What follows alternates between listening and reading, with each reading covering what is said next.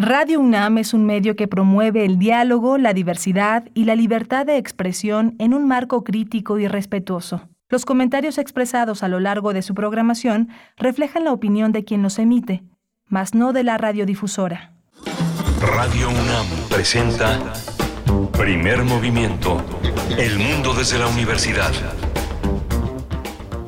Muy buenos días, bienvenidos, bienvenidas a este espacio, el espacio matutino de Radio UNAM. Les acompañamos a través del 96.1 en la frecuencia modulada, el 860 de AM y en www.radio.unam.mx. En este lunes, lunes 16 de mayo de 2022, cuando son las 7.5 minutos, iniciamos nuestra transmisión enlazados también ya con la Radio Universidad en el estado de Chihuahua, en el 106.9, el 105.7 en Ciudad Cuauhtémoc, el 92.1 en Delicias, saludos por allá, el 89.1 en Parral, ayer que tuvieron, pues fueron de los estados de la República privilegiados en poder ver el, eclipse que se pudo ver en gran parte o en varios lugares de la República, pero especialmente en, Chihuahua, en Sonora, vaya, en, en estados del norte del país tuvo esta, tuvieron esta posibilidad de ver el eclipse de luna. Con eso nos fuimos a dormir. Les damos la bienvenida en esta mañana. Cuéntenos cómo vieron este bello momento, este evento espectacular en el cielo. Cuéntenos en redes sociales. Acá en Ciudad de México se encuentra Rodrigo Aguilar en la producción ejecutiva, Violeta Berber en la asistencia de producción. Está hoy Arturo González en los controles técnicos. Tamara Quirós está en redes sociales y Miguel Ángel Quemain en los micrófonos. Miguel Ángel, un gusto estar contigo. Buenos días. Igualmente, Bernice Camacho, buenos días. buenos días a todos. Hoy tenemos un menú interesante. Vamos a abrir con la curaduría musical de Bruno Bartra. Bruno Bartra todos los lunes está con nosotros haciendo una propuesta musical. Él es etnomusicólogo, sociólogo, periodista.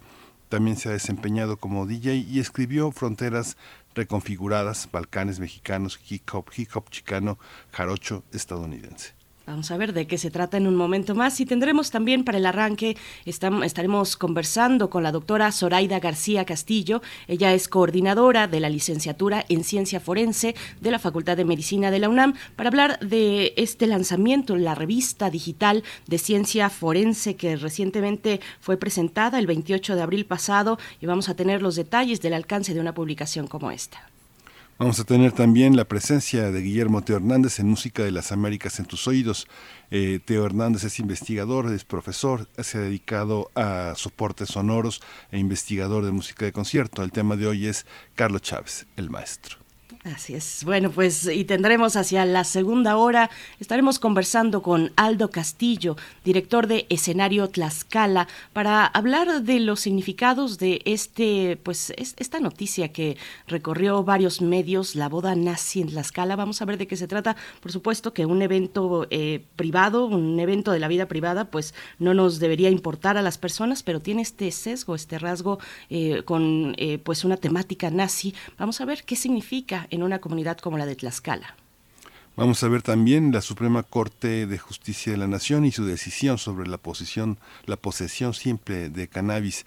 Vamos a tratar este tema con Jorge Hernández Tinajero. Hemos hablado muchas veces con él sobre este tema, cómo se ha tratado de manera judicial. Jorge Hernández Tinajero es politólogo, es internacionalista, es un activista por la regulación del cannabis, los derechos humanos, las políticas de reducción de riesgos y daños y también es socio fundador de la Asociación Mexicana de Estudios sobre Cannabis.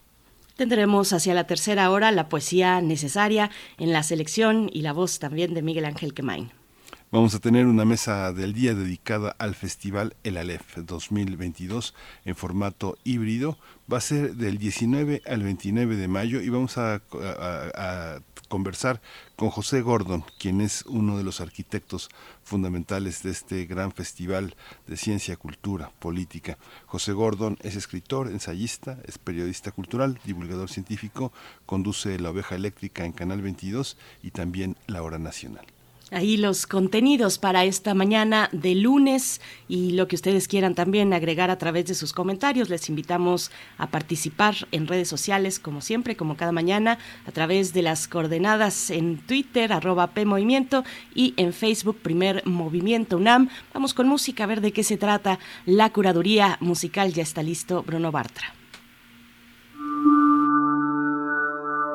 Curadores musicales de Primer Movimiento. Hola, muy buenos días. ¿Qué tal Miguel Ángel Berenice? ¿Qué tal todo el auditorio de Primer Movimiento? Les deseo un excelente inicio de semana. Soy Bruno Bartra y pues traigo otra vez una, una selección musical para esta semana eh, que es digamos muy nueva y muy clásica a la vez. Eh, principalmente vamos a escuchar la música de, de dos duetos eh, que están retomando la música eh, mexicana folclórica de, de, los años 50 para atrás del siglo XX. Y bueno, pues vamos a comenzar escuchando un, una pieza llamada Gaviota Traidora. Salió hace dos semanas aproximadamente esta versión que la hace el, el dueto Dos Rosas, que son eh, dos mujeres de San Diego muy jovencitas que, que empezaron a tocar hace unos dos, tres años. Eh, son hijas de, de, migrantes de la Mixteca oaxaqueña, pero ya nacidas en Estados Unidos. Sin embargo, como escucharemos, tienen muy bien arraigada su cultura mexicana. Después vamos a escuchar eh, de otro dúo de mujeres eh, de la Costa Chica de Guerrero, las hermanas García, eh, una pieza extraordinaria que sepan todos, que bueno, las lanzó a la fama, las llevó a Inglaterra, las llevó a ganarse varios reconocimientos internacionales. Y bueno, es una extraordinaria versión de ese clásico y seguiremos escuchando a, estas dos agrupaciones. Eh, posteriormente escucharemos El Diablo en una botella a cargo del dueto Dos Rosas y luego una de las más recientes de las hermanas García, su versión de Lágrimas Negras. Y bueno, vamos a seguir eh, escuchando clásicos, pero ahora sí nos iremos a, a un clásico directo eh, porque creo que esa composición y ese artista nutre en cierta forma a, estas dos agrupaciones de manera, les digo, directa o indirecta, eh, y es el caso del andariego en voz de, de Álvaro Carrillo, el gran eh, cantante, músico, compositor, cantautor, en fin. Este, pues bueno, espero que disfruten esta selección que, que retoma las raíces y las arroja hacia el futuro. Les mando un abrazo, muy buena semana y hasta el siguiente lunes.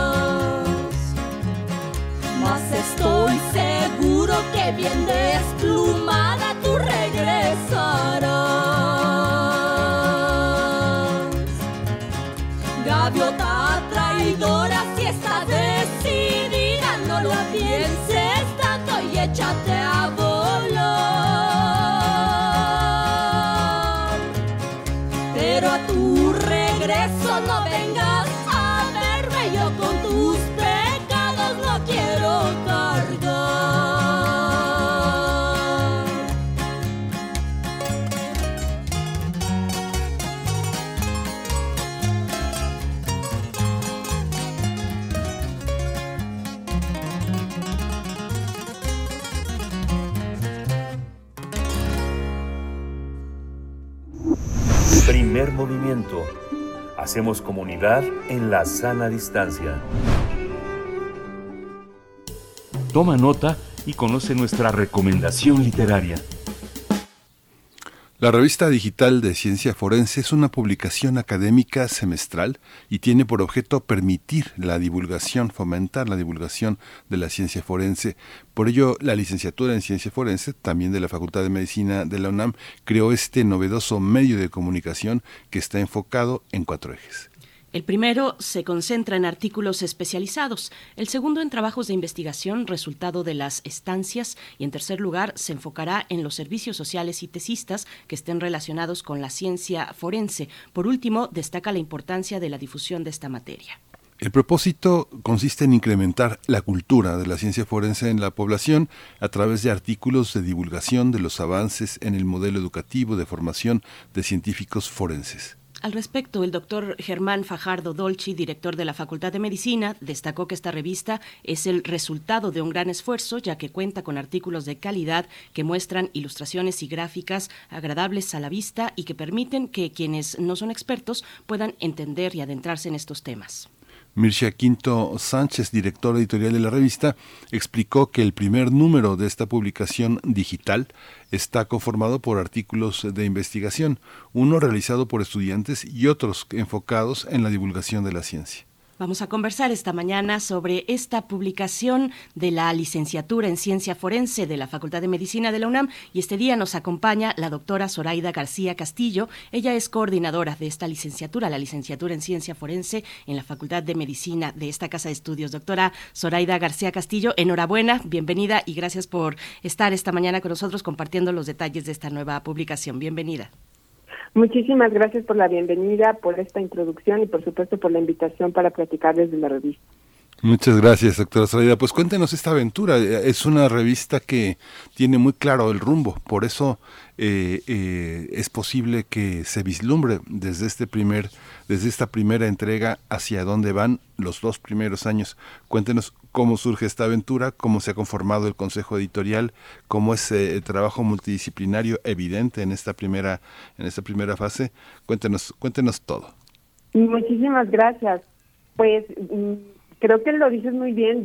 Tenemos una eh, visión ya muy clara de por qué queremos una revista, hacia dónde va la revista y a qué aspira.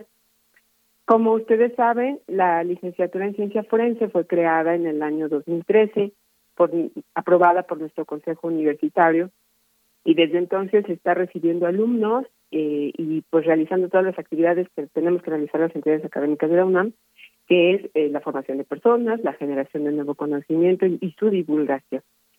El contar con un medio que pueda uh, precisamente difundir y hacer conocer a la comunidad de ciencia forense, a la comunidad mexicana que está eh, ávida de saber eh, de nuevos conocimientos y de qué es lo que se hace desde la universidad en materia forense, es algo que ya habíamos visto desde prácticamente el momento en que fuimos creados. Porque eh, no solo llamó la atención la, el, este nuevo perfil de científico forense en México, eh, sino también que podía producirse eh, y fue la licenciatura ha sido un lugar que llama a todos los académicos y profesionales de la ciencia forense eh, pues en, el sector, en el sector nacional. los uh, se ha vuelto un lugar en el que participan peritos locales, peritos nacionales, otros académicos de otras universidades que también hacen investigación forense, otras universidades se han sumado para formar científicos forenses. Entonces hay mucho que decir.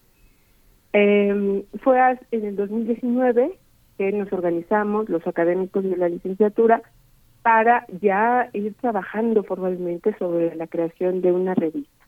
¿Por qué digital? Pues porque la verdad es que económicamente es más factible, pero también tiene una gran ventaja que la hace muy accesible para mucha gente, eh, no solo a nivel nacional, sino también internacional. Eh, y uh, nació básicamente también con una vocación didáctica eh, para poder obtener financiamiento, un grupo de académicos, planteamos un proyecto PAPINE, que, eh, pues como ustedes saben, son de los proyectos que están dedicados a la al fomento de todas las herramientas que tienen que ver con la eh, docencia y la formación de alumnos y uh, y precisamente se planteó pues para que sirviera como una herramienta de enseñanza para nuestros alumnos en principio y para otros alumnos de eh, otras universidades. Entonces, está dedicada principalmente a hacer eso, una herramienta para la docencia, una herramienta para la divulgación de la investigación y una herramienta para la la divulgación de, del, del trabajo eh, cotidiano, no solo en los servicios forenses mexicanos, sino también de nuestros alumnos y de nuestros académicos. Eso es algo que nos da mucho gusto. Hay mucho entusiasmo de nuestro alumnado y de la comunidad académica por presentar algo para la divulgación. Así es como ha nacido.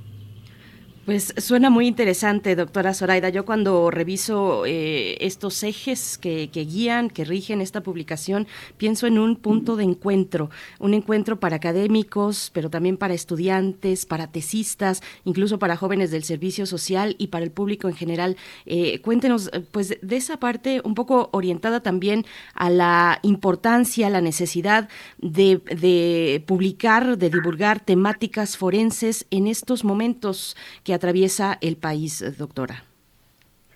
Sí, ah, ah, precisamente estamos pasando, como bien lo, lo dices, eh, y como lo hemos comentado en algunas otras ocasiones, es un tema constante, que nos encontramos eh, ante una crisis forense, que los chicos que se están formando en la UNAM tienen que tener una conciencia muy grande de lo que está ocurriendo, pero también hay que producir eh, conocimiento para saber cómo enfrentarlo. Desde el ámbito científico forense se está trabajando mucho en los temas de búsqueda e identificación de personas. Ah, las técnicas para la búsqueda se perfeccionan, son multidisciplinarias, hay que hacer planes, hay que hacer análisis de contexto, ah, hay que saber qué, qué herramientas se deben de emplear desde la arqueología, la antropología, eh, se aplican en la ya en la etapa de identificación conocimientos de la medicina forense, de la odontología, la dactiloscopía, la genética. Entonces, todos esos son temas mm, que se han venido desarrollando, no necesariamente en la forense, pero de pronto tuvimos que dar un giro muy importante para que las investigaciones universitarias se concentraran en este tipo de cosas y poder aportar a la sociedad, a las familias buscadoras, a los funcionarios que están trabajando en ello. ¿Y cómo? Pues precisamente haciendo investigación y publicando los resultados.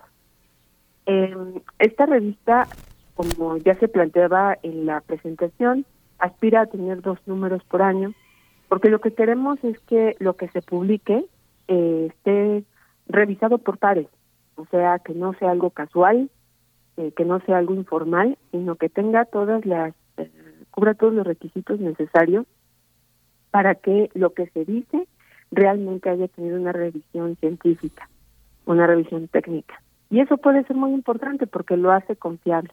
Entonces, eh, poder divulgar, eh, pues, eh, por ejemplo, tenemos colecciones biométricas a nivel nacional que pueden servir para eh, obtener indicadores que nos permitan identificar personas mexicanas, personas que cruzan por la región, que sepamos cuál es el fenotipo y el genotipo del mexicano, eh, que se vayan perfeccionando las técnicas de búsqueda que incluyen, por ejemplo, a la geofísica, eh, que dejemos atrás otras eh, técnicas que pueden ser poco útiles, que nos concentremos no solo en la genética, sino en otros campos del conocimiento que también pueden, pueden servir de mucho, eh, opinar sobre las técnicas criminalísticas, pues eso sirve enormemente. Pero si migramos a otros temas, no solo de personas desaparecidas, sino también de altos índices de violencia, feminicidio, eh, otras investigaciones, no solo en aplicación de violencia, sino también en materias pues en lo familiar, en el ámbito psicológico, en el, en el mundo civil, en las responsabilidades administrativas, pues hay mucho que decir. Eh, quiero aprovechar, hace un momento eh, me, me preguntaba Miguel Ángel que comentara un poco sobre cómo se integró el comité editorial. Precisamente eh, hay una um, presencia multidisciplinaria eh, que siempre está en el ser de la licenciatura, porque lo, lo científico forense no solo trabaja desde un campo de conocimiento, sino que tiene que ser transversal. Entonces, de esa manera está también integrado nuestro comité editorial. Eh, el doctor Miguel Quinto, que es el eh, es antropólogo, antropólogo forense, pues es nuestro director editorial. Pero eh, el equipo de trabajo está formado por María Elena Bravo, que ella es toxicóloga y es la jefa de la unidad de investigación de la licenciatura, el doctor Vicente Torres, es físico, ya sea análisis de imagen, de análisis de movimiento, de precipitaciones. Él se ha concentrado principalmente en el tema de la investigación realizada por alumnos. La doctora Alexa Villavicencio Quejeiro, ella es genetista, está en el laboratorio de genética forense y tiene muchas habilidades para la divulgación de la ciencia, está en esos temas. El maestro Jorge Luis López Cepeda pertenece a la unidad de docencia, él es químico y eh, se concentra en los temas respecto de la revista que tienen que ver con la docencia. Entonces, cada una de nuestras formaciones, bueno, yo también, por supuesto, presido el comité editorial, nos ayuda a a que aportemos desde nuestros campos de conocimiento y desde eh, las formaciones y habilidades que tenemos, pues herramientas para que esta em, revista cuente con lineamientos claros, requisitos para presentar eh, trabajos para su revisión, podamos buscar a un número importante de revisores. Hoy día tenemos pues en nuestro listado ya 85 académicos nacionales e internacionales que puedan eh, opinar sobre lo que se publica y hacer un trabajo de corrección, pero finalmente la edición está a nuestro cargo. Eh, este trabajo de crear la revista pues no ha sido, nos significó dos años de su diseño, del trabajo editorial, eh, participan alumnos, no solo alumnos de la licenciatura, sino de otras carreras, por ejemplo, desde el derecho, eh, desde las carreras que se imparten en la Facultad de Artes y Diseño, eh, precisamente para trabajar en el diseño editorial. Eh, la portada de este primer número es creación de uno de nuestros alumnos. La creación de nuestro logo es de un arquitecto que trabaja también en esta licenciatura y que es muy hábil para eh, proponer eh, pues estas representaciones gráficas. Y precisamente como nos ha estado mm, revisando anualmente la de GAPA, pues nos exigió en una de las revisiones que eh, produjéramos materiales didácticos alrededor de la revista para que puedan ser útiles a la red universitaria de aprendizaje que conocemos como la RUA, que es un semillero de herramientas que toda la comunidad universitaria podría usar para eh, la enseñanza, en los procesos de enseñanza-aprendizaje. Entonces, por ejemplo, lo que hicimos desde la revista fue diseñar algunos videos de difusión para que se sepa qué es una revista indexada, eh, cómo hay que presentar, cómo hay que hacer citaciones, eh, hay diversas maneras de citar en el mundo científico, eh, cuál, qué es lo que significa difundir la ciencia y cuál es la diferencia con un trabajo eh, más eh, estricto como pueden ser los de investigación. Eh, y eso le sirve a los alumnos en su formación, pero también guía a toda la comunidad académica para cumplir con, con los propósitos de, de su formación. En suma que esta revista se ha planteado cuatro objetivos. El primero es desarrollar contenidos de carácter científico que permitan el acceso a temas especializados. El segundo es elaborar contenidos de carácter científico desarrollados por egresados, alumnos de carreras afines, darles un lugar para que ellos no solo vayan presentando avances de sus trabajos de investigación durante su formación o durante la elaboración de tesis, sino que también vayan preparándose para, eh, si es su opción en, su ejercicio profesional, pues hacer igualmente trabajo académico eh, y eh, generar contenidos sobre las formas innovadoras que se han desarrollado en la licenciatura sobre enseñanza-aprendizaje y hacer que la población en general tenga eh, pues más idea de lo que hablamos comúnmente sobre temas que se encuentran alrededor de, de la ciencia forense. Una revista como esta, ya indexada, digo, desde el, desde el primer número, estar indexada verdaderamente es una conquista. No, y re, ¿no? sí, perdón, todavía, o sea, no ¿Todavía no? a que algún día se indexe. Eh, tenemos que ir cumpliendo con los primeros, con los requisitos como para que para allá vaya caminando. Sí. Hasta que no tengamos eh, dos números, podremos obtener eh, ya un registro formal y más adelante, pues ya todos los sistemas de indexación exigen que ya haya, que hayan publicado varios números para poder aspirar a eso. Es que justamente la indexación es uno de los eh, uno de los grandes poderes académicos. ¿Cómo cómo están en ese territorio otras revistas universitarias del país y de Latinoamérica? ¿Cómo va a ser este diálogo? ¿No les da tentación el tema monográfico? Ah, a ver, en materia de ciencia forense ocurre algo. No tenemos muchas revistas, ah, por ejemplo, a nivel nacional, que tengan esta vocación. Hubo, uh, por ejemplo, la fiscal, la ahora Fiscalía General de la República eh, ha contado con una revista que tiene una tradición enorme que se ha dedicado a los temas penales y que es indexada. Hay un instituto que también depende de la Fiscalía General de la República, que eh, se llama el INACIPES, el Instituto Nacional de Ciencias Penales, que cuenta con una revista en materia mm, eh, de las ciencias penales con un enfoque más hacia las ciencias forenses, pero que ha tenido una vida más o menos eh, sinuosa y de pronto ha dejado de, de publicar. Las eh, hay universidades en nuestro país que han que cuentan con revistas con vocación entre lo penal y lo forense. Eh, ¿A qué me refiero cuando hago esta diferencia? Es que lo penal es eh, es estrictamente el mundo del derecho penal, ¿no? Desde lo jurídico. Pero eh, cuando hablamos de lo científico forense, estamos hablando de las ciencias y de las técnicas aplicadas a la investigación eh, de los hechos controvertidos, que pueden ser penales, la mayoría penales, pero también en otros ámbitos del derecho. Entonces, esta, estas revistas que son de, del mundo eh, científico y técnico forense, pues tienen un cam han tenido un campo de acción menor. Y yo lo explicaría porque la academia no, no se ha dedicado a eso tradicionalmente en nuestros países, en México y en Latinoamérica. Esto ha sido algo reciente eh, que se ha ligado con eh, los avances técnicos científicos al servicio de la ciencia y eso eh, son eh, ha, ha, caminado de una manera muy muy vertiginosa en las últimas décadas. Entonces, el que los científicos ya se dediquen a este tipo de, de, de actividades de lleno como sus líneas de investigación principal es algo reciente, como lo hemos visto en nuestra propia Universidad Nacional.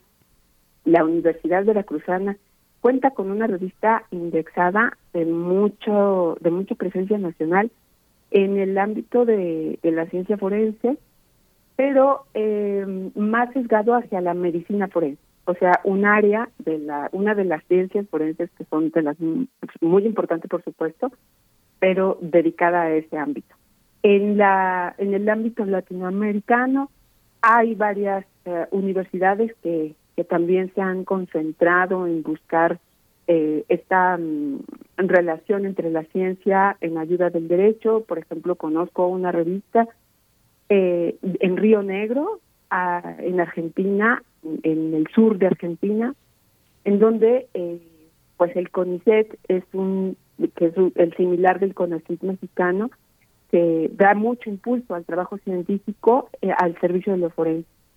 Entonces, creo que es un, un, un impulso que tenemos que dar las universidades mexicanas y las universidades latinoamericanas para eh, apoyar a la investigación científica forense, hacer que tenga eh, pues cada vez mayores datos para poder enfrentar lo, la serie de conflictos que tenemos y que se tienen que resolver desde lo jurídico, pero las pruebas más confiables, más objetivas, pues tendrían que ser las de las que vienen desde la ciencia y del y de la técnica, claro, siempre en manos de una sana y lógica interpretación por parte de los jueces pero este este cambio del, del mundo del mundo académico a enfocarse en lo forense es más o menos reciente.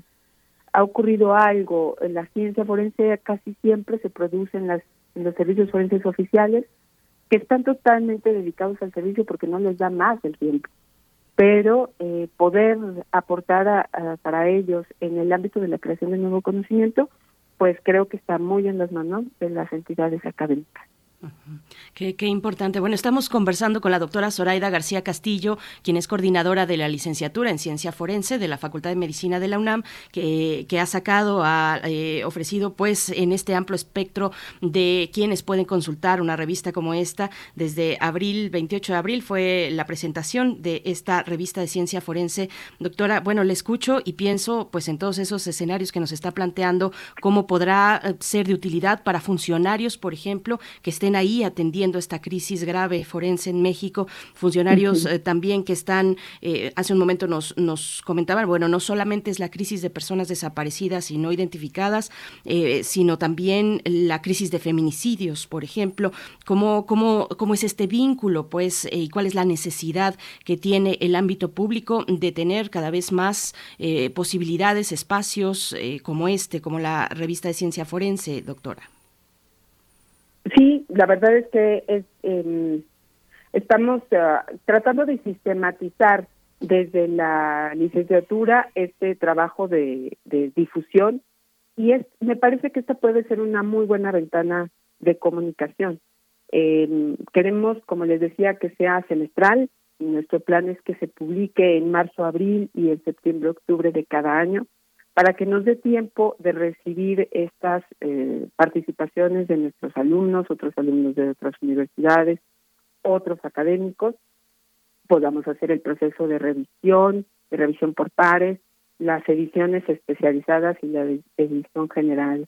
Eh, y, y pues continuar con, o sea, buscarle una vida larga, de manera que esta eh, revista pueda servir de uh, pues de centro de encuentro por parte de académicos y profesionales que no necesariamente en sus fiscalías o en los servicios a los que se encuentran adscritos eh, tienen la posibilidad de publicar lo que ellos van conociendo y generando como un conocimiento que puede servir para otros eh, mm, servicios forenses u otros análisis forenses en, el, en nuestra orden, ¿no? Por ejemplo, estoy segura que cada, que cada científico, cada perito en su trabajo va teniendo experiencias que valen mucho la pena transmitir, no de uno en uno, sino en una manera eh, exponencial, para que lo tratemos de aprovechar todos los que estamos trabajando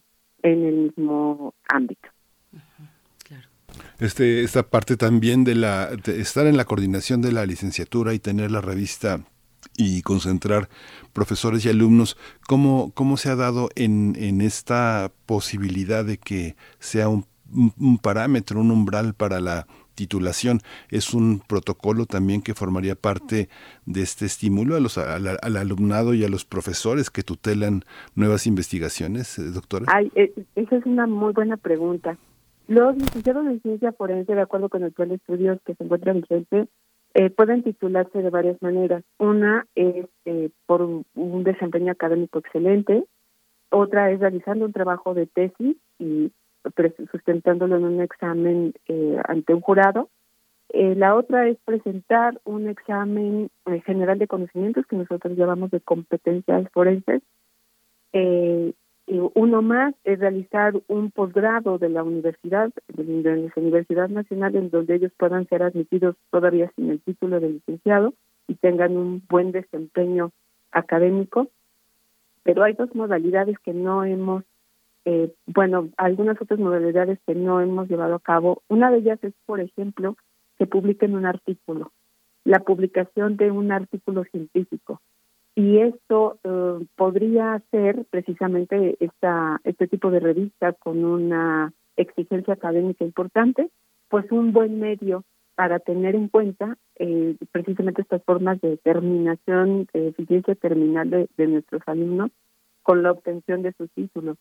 Eh, por supuesto que si publican en alguna otra revista también de presencia nacional e internacional y con niveles de indexación, pues eh, sería eh, igualmente válido, ¿no? Para su, su titulación.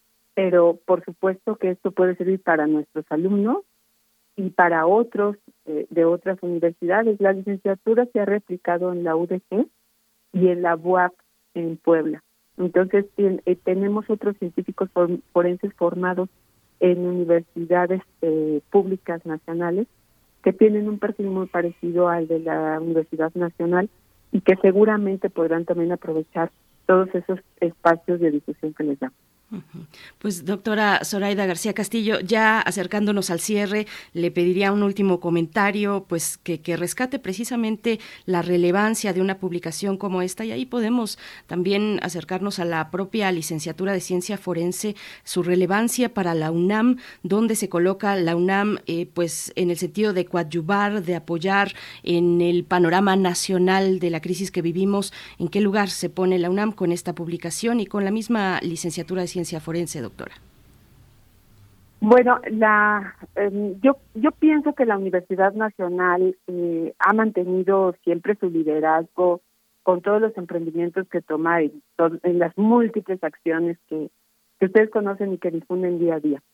Pero cuando en el 2013 eh, decidió nuestro Consejo Universitario crear esta licenciatura, eh, pues me parece que marcó nuevamente ese liderazgo a nivel nacional sobre la creación de un de un perfil profesional que fuese útil y adaptable a las necesidades de nuestro país en materia de seguridad y de justicia. Entonces, cada una de las acciones que nuestra universidad nos permite realizar, como es esta, de poder contar con una revista respaldada por nuestra universidad, que se encuentra pues eh, integrada por académicos de la universidad, que obtiene eh, financiamiento por parte de los programas de, eh, de académicos de la universidad. usamos la plataforma de Open, Open Journal, que nos ah, posibilita que vayamos reuniendo todos los requisitos para que esta revista eh, pues no se quede en un intento, sino que tenga larga data y que pueda tener un respeto académico a nivel nacional e internacional. Logramos conjuntar académicos, eh, pues en principio de nuestra licenciatura para la integración del comité editorial, pero también pues sirve de, de, de, voz para llamar a otros a nivel nacional e internacional para que formen parte pues de, de de este directorio de revisores eh, que pueden dar su opinión desde sus experiencias en otros ámbitos académicos y profesionales. Entonces, eh, lo que sigue haciendo la universidad es precisamente ser atenta a lo que ocurre en nuestro país, no encerrarse en lo que tradicionalmente se luego se, se suele criticar a las universidades de vivir en un mundo aparte, no, yo creo que nuestra universidad está inmersa en nuestra sociedad. Estamos siempre viviendo y sintiendo y detectando las necesidades que tienen nuestros eh, nuestro sistema de justicia, qué podemos aportar desde la ciencia y la técnica para ayudar en, en, en, la resolución de los conflictos, qué tipo de profesionales se necesitan y, uh, y, ir más allá de la formación de, la persona a nivel eh, pregrado, sino pensar en especialización, difusión, interacción y creo que eso lo, lo precisamente lo posibilita la publicación de una revista como la que ahora planteamos. Entonces, pues tenemos mucho entusiasmo porque esta revista siga adelante. Queremos que, que camine con pasos firmes y, que, pues como lo como lo, lo, ha planteado cada uno de los programas que crean esta universidad. Pues doctora, muchísimas gracias. Está en recif.unam.mx en el slash revista, es eh, revista digital de ciencia forense, así hay que buscarla en la red, forma parte de la UNAM.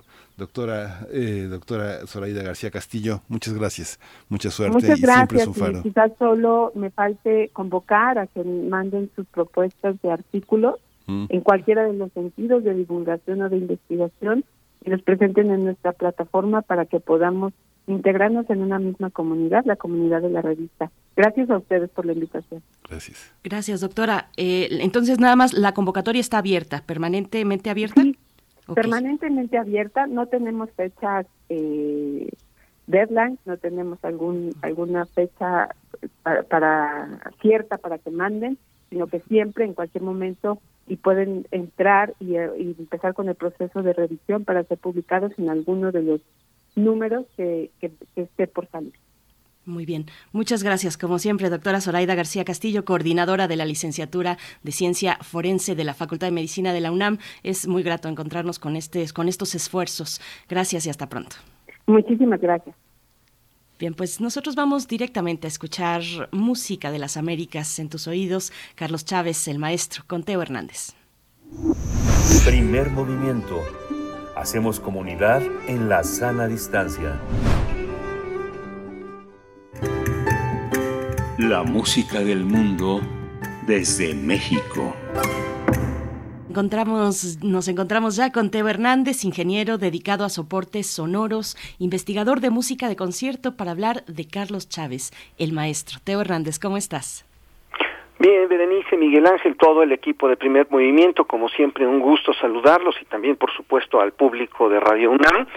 Pues celebrando el Día del Maestro, y qué mejor forma de celebrarlo que celebrarlo con música y con uno de los grandes maestros que ha tenido que ha tenido México, ¿no? Eh, en el aspecto musical hay dos, dos pilares, podríamos decir, de la, de la enseñanza en México. Uno es Manuel M. Ponce, del que hablaremos en próximas emisiones, puesto que además estamos celebrando una, una, una fecha muy importante de Manuel M. Ponce, pero en el otro lado está Carlos Chávez. Carlos Chávez es un, es un personaje que podríamos llamar infaltable desde el punto de vista de la docencia en México, porque Carlos Chávez abarca varios aspectos. Carlos Chávez nació en 1899 y murió en 1978 y tuvo una vida, eh, podríamos llamarla polémica, porque fue funcionario público y en esta cosa de ser funcionario público, bueno, hay, hay este, digamos sucesos que hay que pueden ser cuestionables desde, diferentes puntos de vista no y sobre todo a la gente no le gustó eh, la dureza de, de, Chávez porque era una persona absolutamente incansable Chávez esencialmente es una es una persona autodidacta aunque él él estudió piano con Manuel M. Ponce, después con Pedro Luis Ogazón, también fue alumno de Juan B. B. Fuentes. Él se creó una disciplina de estudio muy personal, a través de la escucha y la revisión de las partituras de los de los grandes maestros. Esa misma disciplina con la cual él aprendió después cuando fue eh, maestro, funcionario público, la aplicó a sus a sus alumnos. Él eh, viajó y bueno en Estados Unidos y en Europa como que de alguna forma absorbió toda la, la información que existía en el, en el ambiente. O sea era una persona que estaba a la moda. Desde muy muy muy joven y estamos hablando que tiene este eh, cuando él tenía 30, 30, en la década de los, cuando él tenía 30 años, eh, funda en el eh, Conservatorio Nacional de Música la clase de creación musical. De esta clase de creación musical eh, salen eh, lo que conocemos hoy como el famoso grupo de los cuatro, ¿no? Daniel Ayala, Salvador Contreras, Blas Galindo y Moncayo. Estamos hablando de un, de un joven que está en sus años 30 y que ya es maestro de cuatro de los más importantes eh, músicos, compositores de México. Es un taller que, que dura poco, él este, es jefe del Departamento de Bellas Artes de la SEP y también es director del Conservatorio Nacional de Música. Pero la otra parte que quizá no sea tan conocida desde el punto de vista de la pedagogía es que fue director musical de la Orquesta Sinfónica de México durante 21 temporadas. ¿Y por qué y por qué es importante y por qué menciono esto? Porque hay otro aspecto de los maestros de música eh, que va más allá de enseñarle directamente a los músicos y es educar a los públicos. Eh, Carlos Chávez durante 21 temporadas que duró la Orquesta Sinfónica de México hizo una programación que impactó en el público mexicano. Dicho de otra forma, había un público cuando llegó Carlos Chávez y dejó otro público, un público que no le tenía miedo a la música de su tiempo. Es, es impresionante ver en estas 21 temporadas cuántos estrenos hay. Podemos decir que hay 70% aproximadamente de estrenos, tanto en México como mundiales, durante estos 21 años. Esto es una cifra eh, que podríamos llamar este brutal, ¿no? O sea, imaginemos no ir a un concierto y no escuchar el típico caballito de batalla para que se llene la temporada.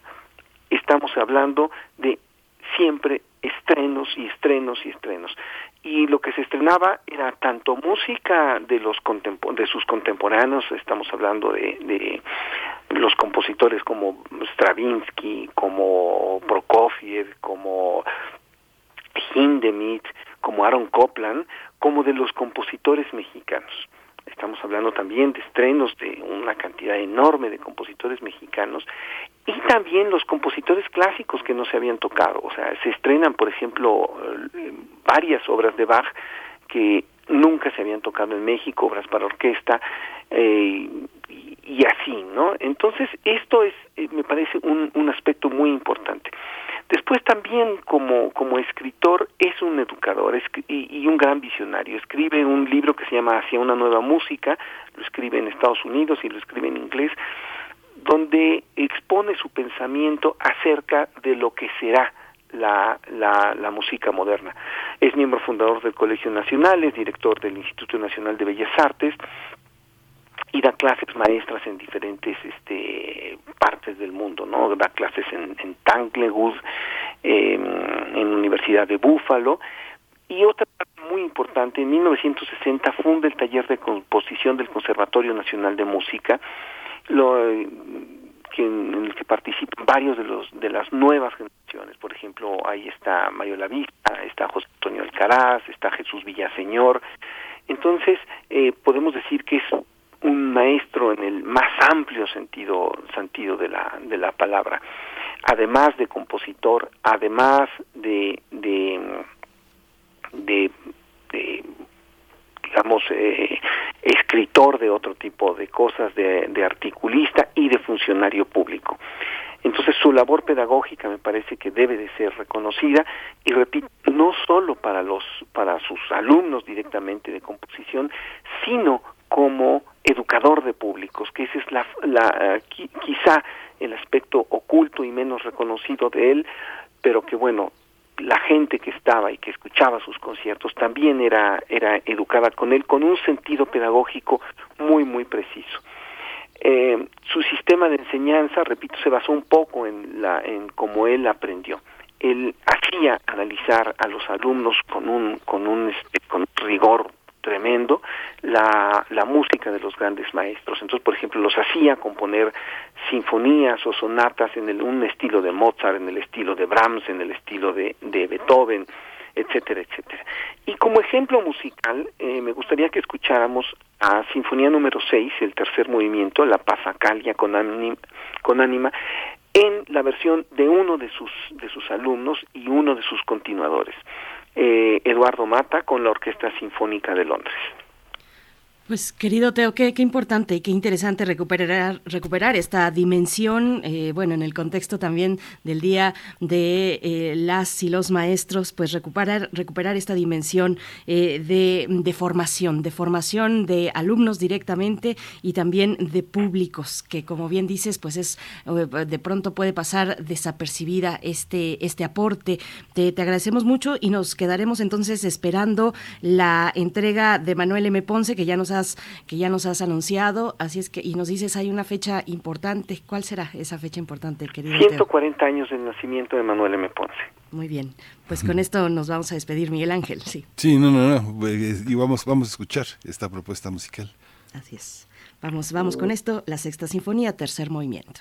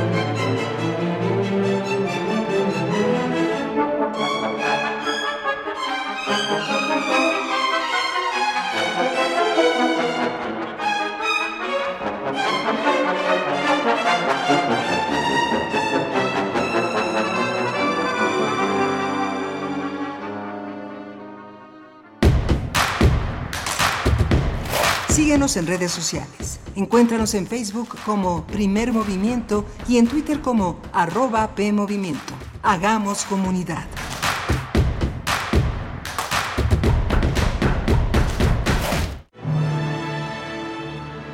La colección de ficción sonora de Radio UNAM ha obtenido la inscripción en el registro Memoria del Mundo de México 2021 de la UNESCO por su valor como patrimonio documental irreemplazable para la humanidad, por las obras que contiene, por la manera como se narran, por las voces que las cuentan.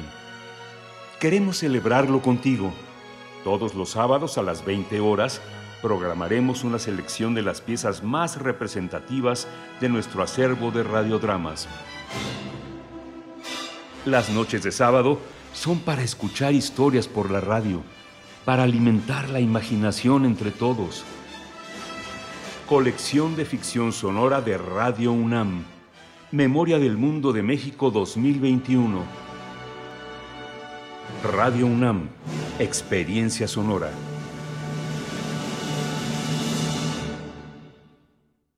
Durante 31 años junto al INE hemos abierto la puerta de la democracia. Cuando cumplimos 18 y empezamos a elegir cuando nos cambiamos de casa y decidimos en nuestra nueva comunidad. Cuando llega la hora de salir a votar. Cuando somos funcionarias y funcionarios de casilla. México es nuestra casa y está hecha con la participación de todas y todos. Llevamos 31 años uniendo a México con un solo fin, que todas y todos ejerzan su derecho a decidir libremente. Mi INE nos une. Los nazis crearon las metanfetaminas para convertir a sus soldados en seres incansables y deshumanizados. Bajo su efecto, el ejército nazi inicia la peor guerra de la historia y crea los campos de exterminio. Hoy el cristal se usa para controlar la mente de jóvenes que buscan placer y la de jornaleros y maquiladores que buscan energía para trabajar día y noche. Busca la línea de la vida, 800-911-2000. Para vivir feliz, no necesitas meterte nada. Un libro no termina con el punto final no es solo la escritura y la corrección. Hay mucho más que un proceso creativo o un arranque de inspiración.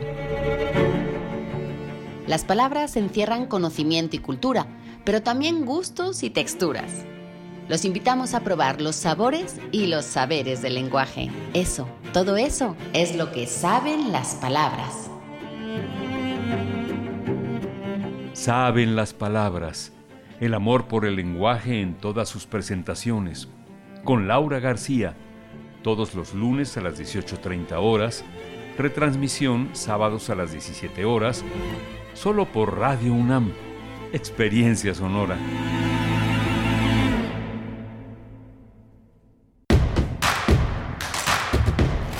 Queremos escucharte. Llámanos al 55 36 43 39 y al 55 36 89 89. Primer movimiento. Hacemos comunidad.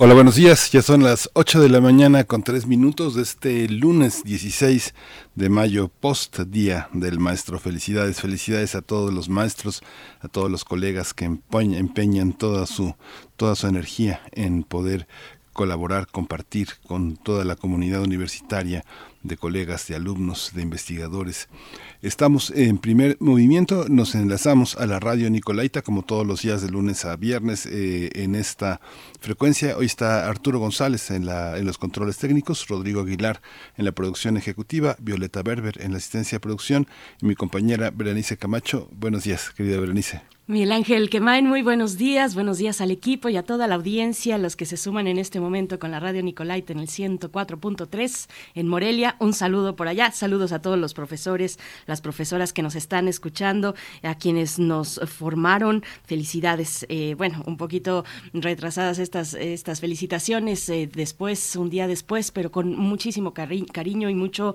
respeto también y mucho reconocimiento de lo que ha significado su trabajo cotidiano en estas épocas complejas, adversas, donde han tenido que pues incluir otros elementos para llegar hasta sus estudiantes, pues han hecho un trabajo de verdad eh, pues muy significativo para toda la comunidad, siempre lo han hecho y ahora en estos tiempos más todavía el reconocimiento. Felicidades a, todos ustedes. Pues nosotros estamos iniciando nuestra segunda hora de transmisión eh, con, bueno, vamos a tener distintos contenidos todavía por delante. Estaremos conversando en unos momentos con Aldo Castillo, director de Escenario Tlaxcala, un medio, un medio independiente en el estado de Tlaxcala, para hablar, mm, darle contexto, contexto eh, social, de implicación social a este episodio, a este evento, esta boda con temática nazi que ocurrió hace unos, pues ya hace algunas semanas en Tlaxcala. Vamos a tener eh, pues este, esta mirada desde una persona dedicada al periodismo que empuja un proyecto independiente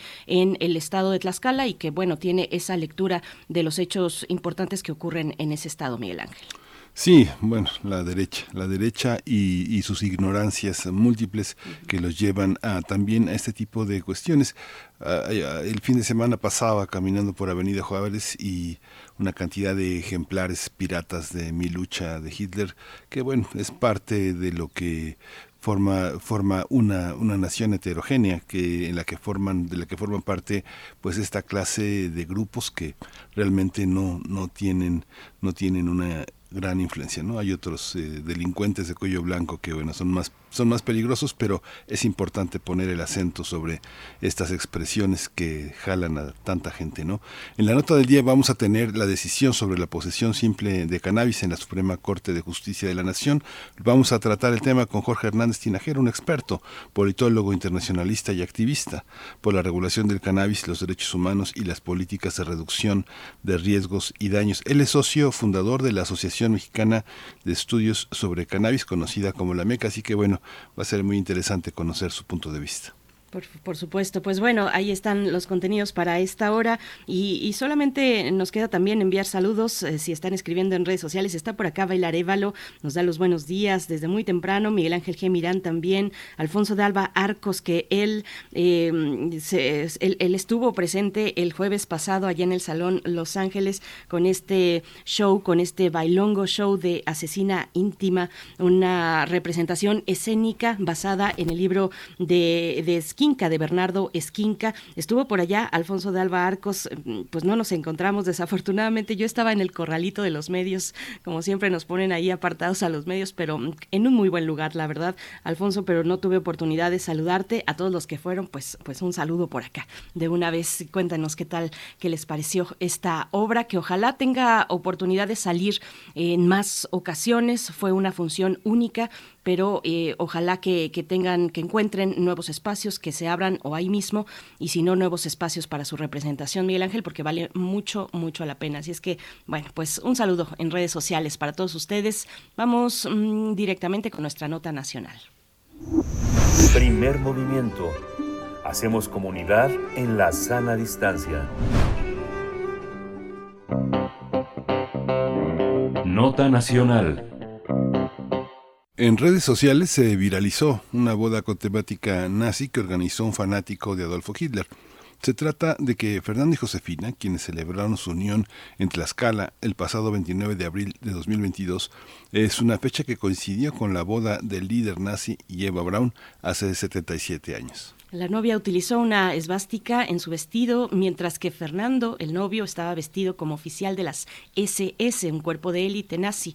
Además, se difundieron imágenes en las que se observaba a la pareja salir de una iglesia y un, eh, automóvil, un Volkswagen, un bochito pintado de, de camuflaje y con una esvástica. También se sabe que el novio es integrante de un club de simpatizantes de las Waffen SS nazi de la Segunda Guerra Mundial.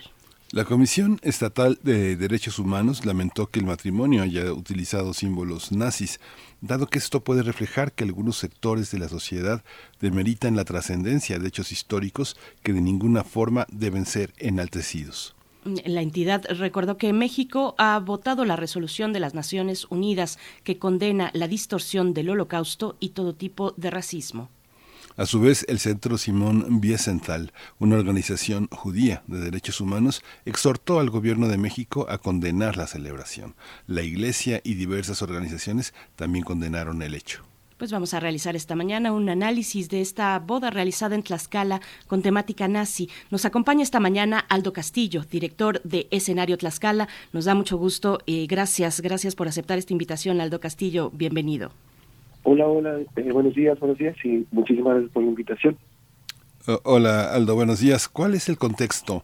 ¿Cuál es el contexto de esta de esta boda y cuáles fueron las consecuencias entre la escala de esta de esta mención que a la que se hizo a la que se hicieron acreedores los organizadores? Este es, es, es ignorancia, es, es, una voluntad nazi. ¿Qué, qué significa? Eh, bueno, primero habría que, que, entender eh, en el tema de la información eh, hay muchas cosas que, que no se precisan o al menos no se llevaron a los primeros párrafos de las notas a nivel local y a nivel nacional. Eh, primero, la precisión que desde la escala nos parecía muy importante y necesaria era eh, justamente que el novio no es de Tlaxcala, ¿no? El novio es de eh, Estado de México y desde ahí como una primera puntualización que nos permite después como entender esta situación en la que como tlaxcaltecas pues nuevamente hubo como cierto repudio, rechazo, a la nota, no por lo que se hizo a nivel nacional e internacional respecto al hecho mismo, ¿no? Más bien respecto al señalamiento de que es en Tlaxcala nuevamente que nos posiciona como un estado del que, bueno, se merecen eh, notas eh, pues hirientes, ¿no? A la cultura y a los tlaxcaltecas y creo que desde ahí es eh, como el punto de partida para analizar por qué desde Tlaxcala causó mucho revuelo la nota. Diría yo incluso más allá de que fue con temática nazi o el evento como tal, que se suma a otros ejemplos nacionales que de por sí ya, eh, ya nos se suman a esta cartera o esta lista de situaciones en la que nos ponen en un, en un punto en el que la escala es eh, un lugar del que merece la pena eh, contenidos hirientes. Entonces, bueno, desde ahí un poco el contexto desde cómo se le dio a nivel local. Evidentemente también existe este repudio y sigue estando a el hecho mismo, ¿no? A, a recuperar los símbolos nazis eh, décadas, décadas después de una situación tan lamentable histórica como fue el Holocausto, pero particularmente en Tlaxcala la lectura fue esa, ¿no? El situarnos nuevamente como un espacio del que vale la pena captarse. Sí, es muy importante que lo precises así, Aldo Castillo, eh, porque bueno, eso también nos lleva a otros escenarios, a un conjunto de espacios, pues eh, donde tienen pues asidero de alguna u otra manera estas prácticas. Me gustaría ir al tema de la iglesia, eh, una iglesia que abre sus espacios, su espacio religioso, ese puntualmente para celebrar un, un evento como este. si las autoridades eclesiásticas de ese de esa iglesia tenían pues eh, idea, tenían, estaban enterados de que se llevaría a cabo con este tipo de temática. ¿Cómo, cómo fue este, esta dimensión de, del evento? Pues particularmente con, con la iglesia, em, la iglesia no, no rechazó el evento, lo llevó a cabo, fue en el municipio de Santa Cruz, Tlaxcala, y desde ahí, bueno, ya hay una, ya hay una situación de, eh, podríamos advertir cierta ignorancia respecto a la memoria histórica por parte de las instituciones religiosas del Estado eh, porque incluso no se han eh, manifestado al respecto. Eh, eso también es preocupante respecto al mismo Estado, que tampoco la gobernadora pues ha dicho algo al respecto.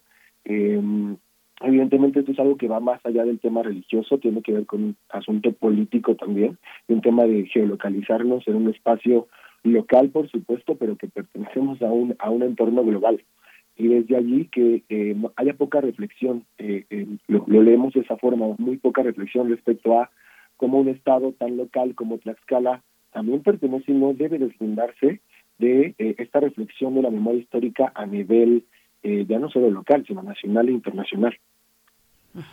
Esta, estas visiones también en, en, en, México pues han proliferado en distintos estados. Como tú dices que el novio no era de Tlaxcala, la novia, la novia sí. Sí, y eh, bueno, esta, esta generación es, hay una, hay una proliferación, tú que conoces tanto Tlaxcala, hay una proliferación de estos grupos en esta, en esta entidad, digamos grupos que, que uno pueda observar eh, por sus eh, fundamentalmente por sus apariencias o por sus eslogans o por sus maneras de crear grupos en redes sociales. ¿Existe eso en Tlaxcala? No, no, no, realmente no, y fue una situación que por eso eh, fue sorpresiva, ¿no? A, nivel local, y, de allí como la puntualización de que el novio no sea de acá, de que el novio como ya ha salido esta información en varios medios, eh, pues bueno, tenga o pertenezca a un club simpatizante que replica eh, pues estas estos eventos bélicos eh, que justamente distorsionan y banalizan la memoria, ¿no? Creo que creo que desde ahí es donde donde toca la reflexión, no solo desde eh, los mismos actores de, del hecho, sino también desde cómo eh, mediáticamente se fue dando el, la réplica de la información, ¿no? La colocación de, de la información desde cabezales como Spock News, por ejemplo, que coloca la opinión pública quedó dividida.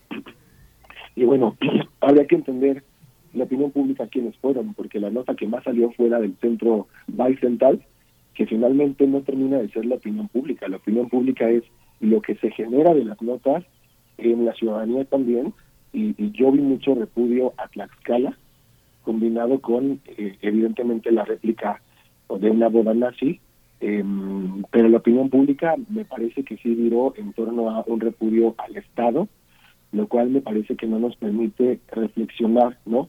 Como también hay un tema de respaldo a los símbolos nazi, que por supuesto eh, colocan por delante eh, información que abona a esta forma de tratamiento hacia la posverdad, ¿no? Es decir, desde la emoción que provoca el fanatismo.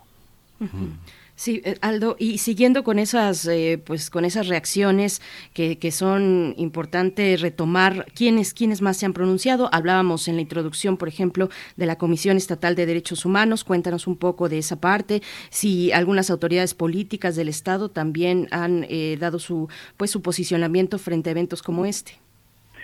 Justamente, em, este, este, este hecho nos hizo pensar, ¿no? Repensar cómo las instituciones a nivel local reaccionan, ¿no? Reaccionan a eventos que no particularmente tienen que ver con política pública, pero que también tienen una incidencia social, ¿no?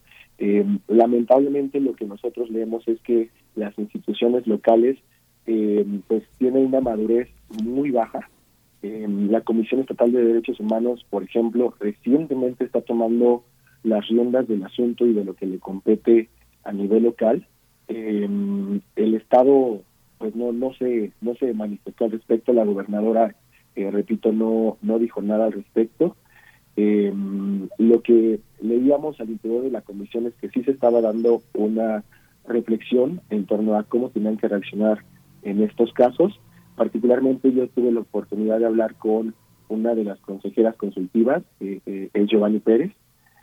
Y Giovanni me, me platicaba bueno a nosotros nos ha puesto a pensar porque estos temas tendrían que estarse platicando en pleno siglo XXI, en un 2022, cuando ya no tendríamos que explicarle a nuestros hijos e hijas estas cosas de una manera eh, tan insensible, ¿no? Sino que tendrían que venirse trabajando desde antes. Entonces creo que creo que si bien eh, insisto en que los organismos locales aún están madurando y cuestionando, eh, este hecho sí les hizo reflexionar sobre su actuación, ¿no? Al menos a, las autoridades que se encuentran en este momento en las instituciones. Lo que sucede es que hay una hay una hay una parte en que eh, eh, cómo cómo consideras que se debe de evaluar una gobernadora que no se manifiesta no se manifestó tampoco el Congreso local no se manifestó de alguna manera este rápidamente la Iglesia hasta que tuvo la presión de, de la comunidad judía que sí es opinión pública no claro. Sí pues lo mm, aquí lo que hemos notado es que en general esta onda de comunicar, el, el, ponerse enfrente de la prensa, por ejemplo, em, y dar un posicionamiento claro sobre temas, no es no es prioridad. A nivel local eso no es prioridad y solo hay una manifestación o posicionamiento respecto a los temas que interesan en la agenda, ¿no? En la agenda que ya traen estas autoridades. Ah, un poco en la réplica de lo nacional, ¿no? Finalmente el presidente solo se manifiesta en aquello que le interesa colocar en la agenda y en los estados, o al menos en Tlaxcala, no vemos algo diferente y vemos algo todavía más preocupante, que es que la gobernadora, em, cuando, cuando tiene que dar como algún posicionamiento, tiene que salir, em, pues bueno, no hay como un espacio o un foro donde se den ruedas de prensa oficiales, ¿no? Hay que andarla como se diría cazando, ¿no? Para que podamos obtener una declaración. Em, me parece que esto también tendría que poner el foco en, que las autoridades no las áreas de comunicación reflexionen respecto a em, la, la, la valía ¿no? de estos espacios. Eh, Aldo, también es un buen momento para no dejarlo pasar, por supuesto, y para reconsiderar, pues, eh, en, lo general, pues, los posibles hechos de discriminación, de discursos de odio que se pueden dar en cualquier estado de la República. Bueno, en esta, en esta parte, no solamente en Tlaxcala, en el Estado de México, puntualmente para este evento. Pero cuéntanos, eh, hablando de Tlaxcala, ¿cómo ves, cómo ves el panorama al respecto? pues, el combatir la discriminación, el asegurar una vida digna para todas las personas, el eh, erradicar o luchar contra la erradicación de los discursos de odio. Cuéntanos un poco de esa dimensión en lo general para el Estado de Tlaxcala, Aldo. Mira, pues afortunadamente eh, la Comisión Estatal de Derechos Humanos que tenemos ahora, por reconocer que sí hay elementos bastante eh, sensibles y empáticos que le están dando la vuelta a pues las autoridades que estaban antes, la comisión antes estaba encomendada a Víctor Manuel Cidel Prado, que fue eh, un sujeto que mantuvo, digamos, eh, pues contenida las acciones de la comisión, una persona ser empática, em, que incluso revictimizaba a personas, em, bastante evidente, la tenía pues, literal eh, en una situación muy triste la comisión. Ahora que la comisión se ha encomendado a alguien más, desde hace algunos meses, sí vemos muchísima más voluntad de eh, reflexionar los temas eh, que competen ¿no? a los derechos humanos de las minorías. Recientemente, justo en torno como al Día de las Madres, no sé si lo pensaron de esa manera, pero fue el 10 de mayo, eh, se dio el reconocimiento de la comaternidad de dos mujeres que deseaban, pues bueno, reconocer a, a, un, a un niño como su hijo, y eso se dio gracias a la voluntad entre la Comisión Estatal de Derechos Humanos en diálogos con la Coordinación Estatal del Registro Civil eh, que justo es, entiendo, porque me han platicado también que están haciendo mucha incidencia en el registro civil para adelantar y avanzar los temas respecto a los derechos humanos de las personas eh, con una identidad sexual que no es la heteronormada. Eh, y desde ahí vemos como un espacio de incidencia real desde algunas autoridades muy puntuales en la comisión que están haciendo su trabajo.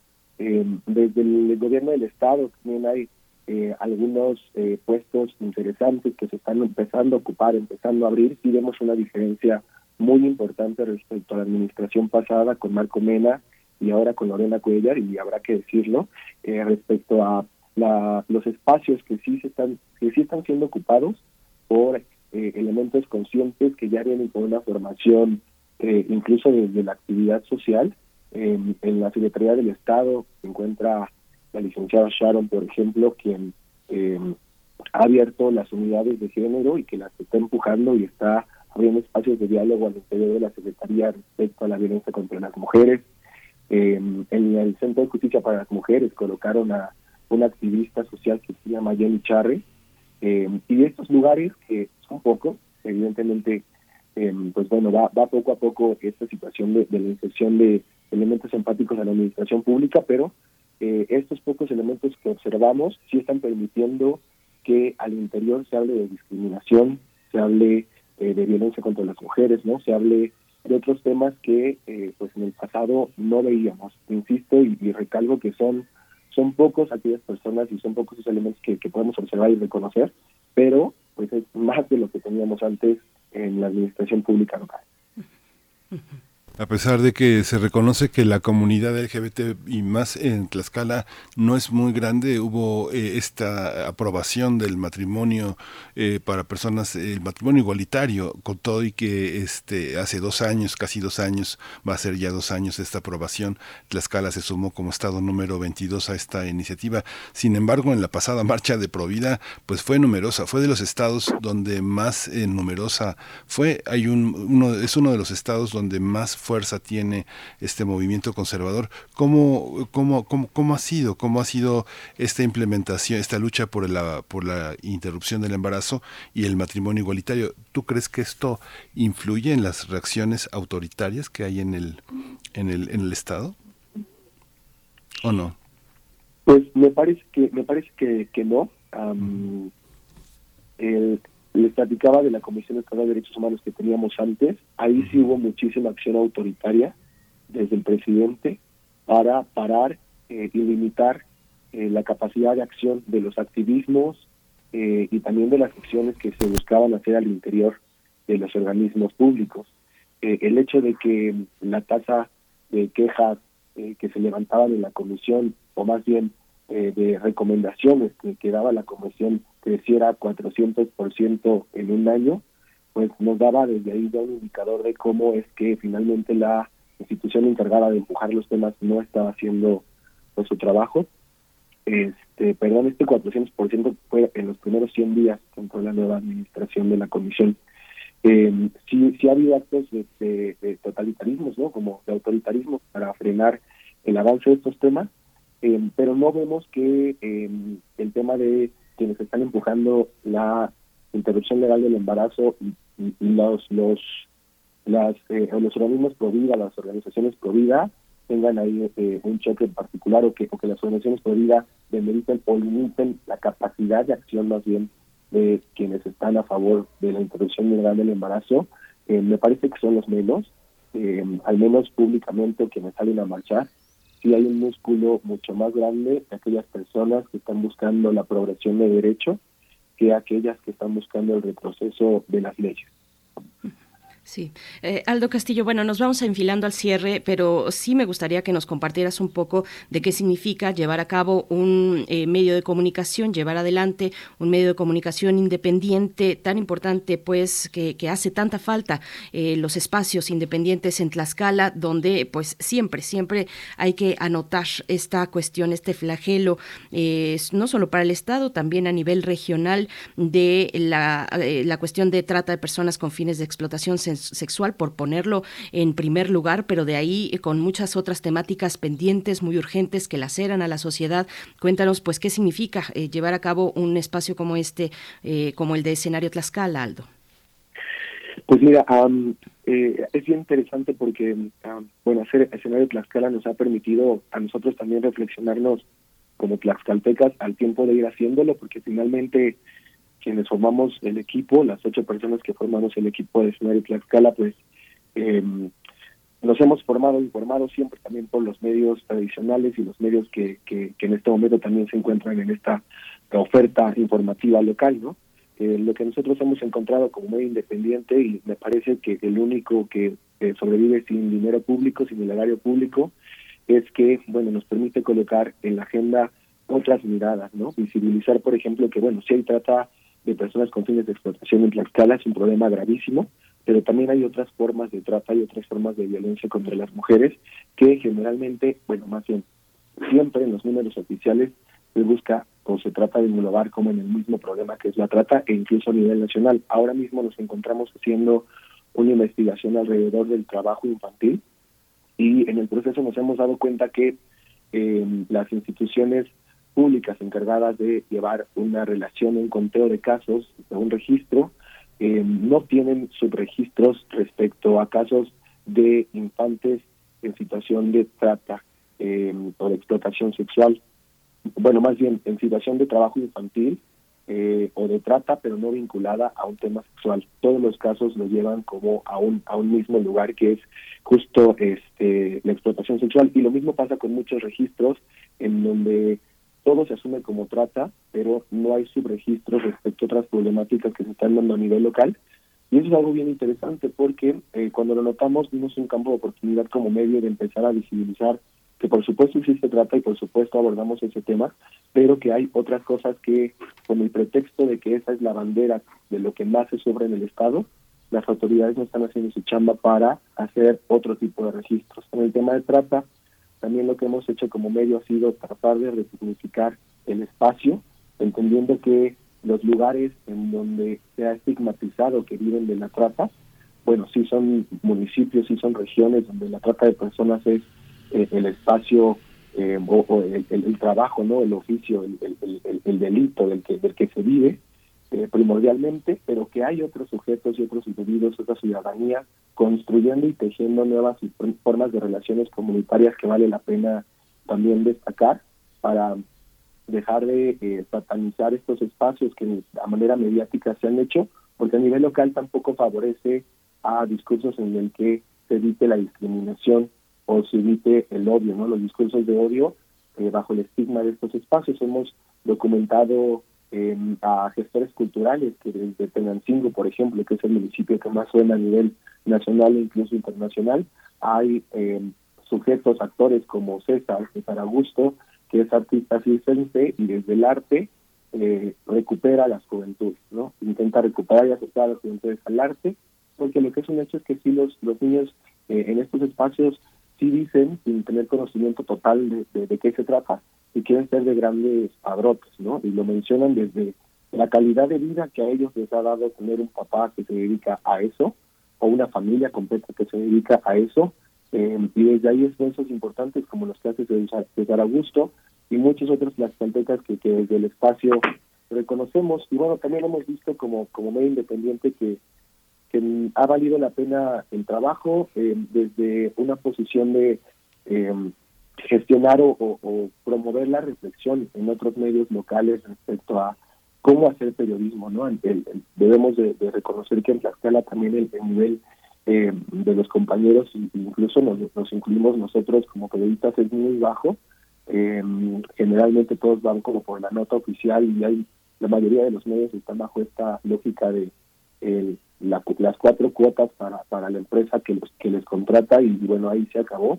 No hay como tal un ejercicio periodístico arduo y nosotros hemos eh, abonado a esa reflexión desde una sección que tenemos que se llama ficciones informativas que son eh, fact-checking, verificaciones de, datos, en el que, bueno, hemos dicho, bueno, este medio está eh, generando notas eh, falsas, verdaderas, engañosas, y recientemente justo tuvimos un comentario de un director de un medio que nos dijo, bueno, gracias a ustedes he podido reflexionar eh, que tenemos que hacer una mejor chamba, ¿no? hacer mejor periodismo. Pues creo que por ahí, por esas funciones, podría ir la, la, la razón de y, la, lo interesante de, de que existamos en el Estado.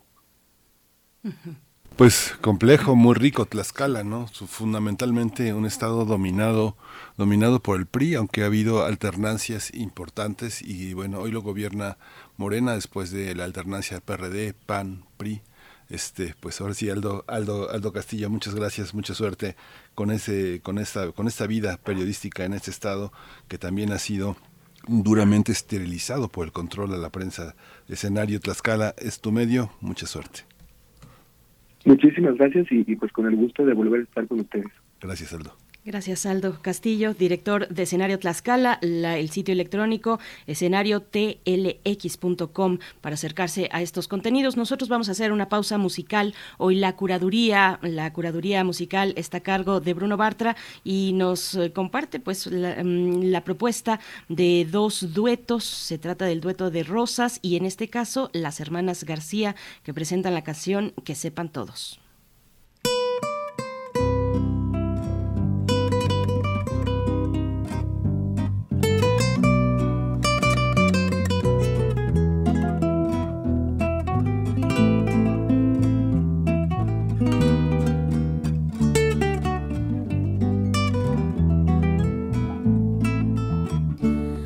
Hace mucho que lo nuestro terminó. No puedo ser a su desdicha indiferente. Cuando me entero que algo malo le pasó, sufro al saberlo maltratado por la gente. Yo que en el alma su cariño me guardé no tengo tiempo de pensar en el honor que fui perdiendo desde el día en que me quedé. Tras de la puerta, soy usando por su amor. Que sepan todos que me duele su dolor, aunque la vida no la viva junto a mí. Que a quien le declaro mi rencor y a quien lo ama la bendigo desde aquí. Que sepan todos que por él yo soy capaz de ser amiga de la que ayer me lo quitó, porque es más fuerte que mi orgullo mucho más. Saber que existe quien lo quiera como yo.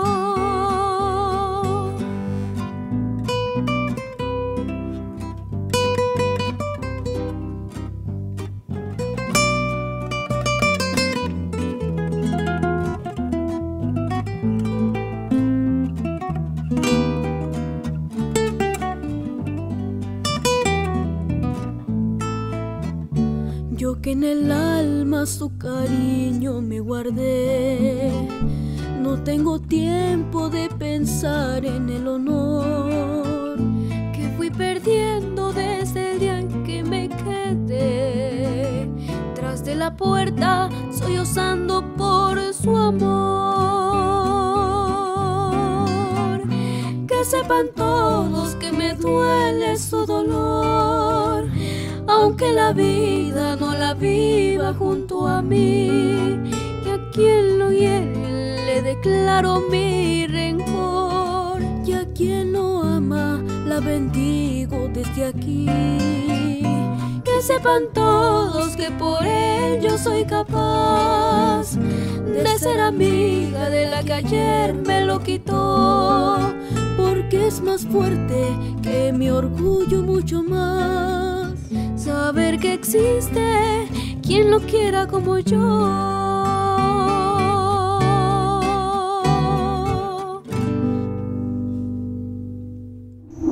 Primer movimiento. Hacemos comunidad con tus postales sonoras. Envíalas a primermovimientounam.gmail.com Nota del día. En la primera sala de la Suprema Corte de Justicia de la Nación, con tres votos a favor y dos en contra, se aprobó una resolución sobre el caso conocido como Edgar por la acusación de posesión simple de cannabis arriba de los 5 gramos.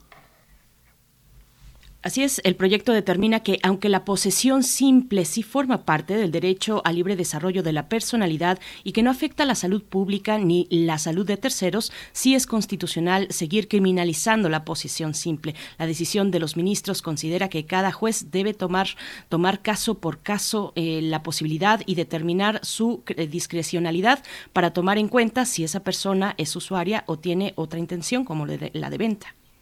Sin embargo, castiga con 10 meses a, con 10 meses a 3 años de prisión si excede 5 gramos.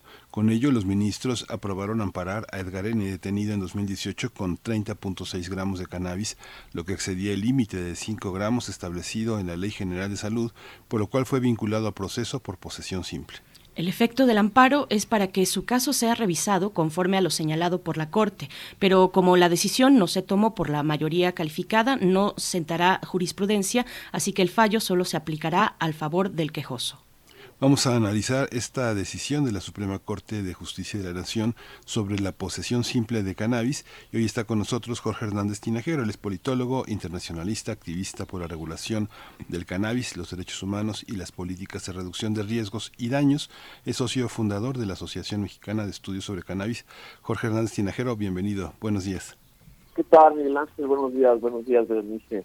Un gusto saludarlos de nuevo ustedes y a la de Radio Gracias, Jorge. Eh, bienvenido, bienvenido como siempre. Pues bueno, compártenos un poco del contexto sobre esta decisión de la primera sala de la Suprema Corte de Justicia. ¿El delito de posesión simple de cannabis es constitucional? ¿Esa es la cuestión?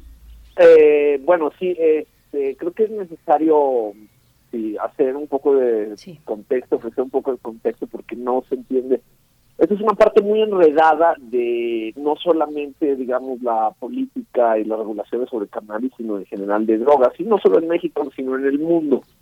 Y es importante entender de qué estábamos hablando este, para, pues, de algún modo explicarnos lo que hizo la Corte, ¿no?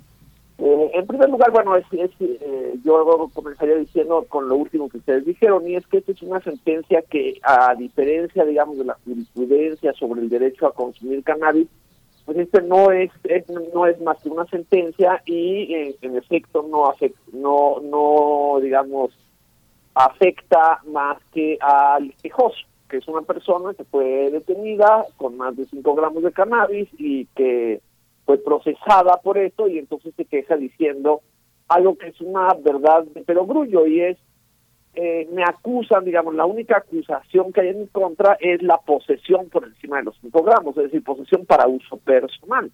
Entonces dice, pero pues ¿cómo voy a consumir a lo que tengo derecho si pues no tengo, si no lo poseo? Y ese es, digamos, eh, el momento en el que llega el, esta, esta queja a la Suprema Corte. Pero bueno, para eso hay que hacer un poco de historia. Durante el sexenio de Felipe Calderón se concretó una reforma eh, conocida ahora como la reforma contra, de la ley contra el narcomenudeo. Esto ya había sido deslizado, intentado incluso desde el sexenio de Vicente Fox, pero fue eh, durante el sexenio de Felipe Calderón que se logró. Esta reforma se hizo famosa porque en teoría lo que buscaba era dividir el mundo del consumo del mundo del tráfico, es decir, de alguno u otro se entiende que es muy distinto eh, el delito que consume una persona, que, que, que, eh, que comete una persona por consumir drogas y otra por traficarla. Y para lograr esta división dentro de, digamos, el ejercicio cotidiano de la ley, lo que se hizo fue eh, crear un sistema de umbral. El sistema de umbrales es esto de eh, cantidades máximas de portación de ciertas drogas para, digamos, eh, no considerar una persona como eh, delincuente o traficante. en el caso de México, esta tabla, que es la tabla indicativa, que tampoco es que sean, por ejemplo, 5 gramos y 5.01 ya no, sino es indicativa para para el juez o para la autoridad, en el caso de la cannabis es de 5 gramos, en el caso, por ejemplo, de la cocaína es de medio gramo. También se criticó mucho en su momento las cantidades porque nosotros alegábamos en su momento, pues que no corresponden a las cantidades que existen en el mercado. Es decir, la gente que compra cocaína generalmente la compra, por ejemplo, por gramo, una grapa, media grapa, pues. Entonces, el asunto aquí ya era un problema con la cantidad, que es una cantidad muy pequeña. Pero bueno, pero lo que no, eh, y esta ley lo que hizo creer a mucha gente, y que sigue repitiendo, incluso legisladores e incluso gente dentro del Poder Judicial, es que, por ejemplo, está permitido traer 5 gramos o menos de marihuana. Eso lo hemos oído muchas veces. Bueno, eh, lo que nunca se aclaró suficientemente, digamos, a esta gente, es que eso es falso. Incluso traer 5 gramos o menos de marihuana eh, en posesión, aun cuando haya frenes de venta, sigue siendo un delito. Es el delito de posesión. Lo que sucede es que por debajo de esos 5 gramos, cuando no hay indicios o pruebas de que hay tráfico, que hay comercio, etcétera, etcétera, se supone que no hay una sanción penal, es decir, nadie podría ir a la cárcel por esa cantidad. Si es la primera vez, en teoría también la ley dispone que eh, la persona que sea sorprendida en una cantidad menor tendrá que ser, digamos, apercibida, eh, tendrá que ser registrada y en la tercera ocasión que cometa la misma falta tendrá que ser mandada a tratamiento obligatorio. De eso nadie habla. Y eso nadie habla porque esa parte de la ley es absolutamente letra muerta. No conozco un solo caso de una persona que haya entrado en esas características y que lo hayan registrado y en fin, que le hayan seguido, dado un seguimiento para ver cuántas veces están. Entonces ahí ya vemos que la ley pues andaba medio coja.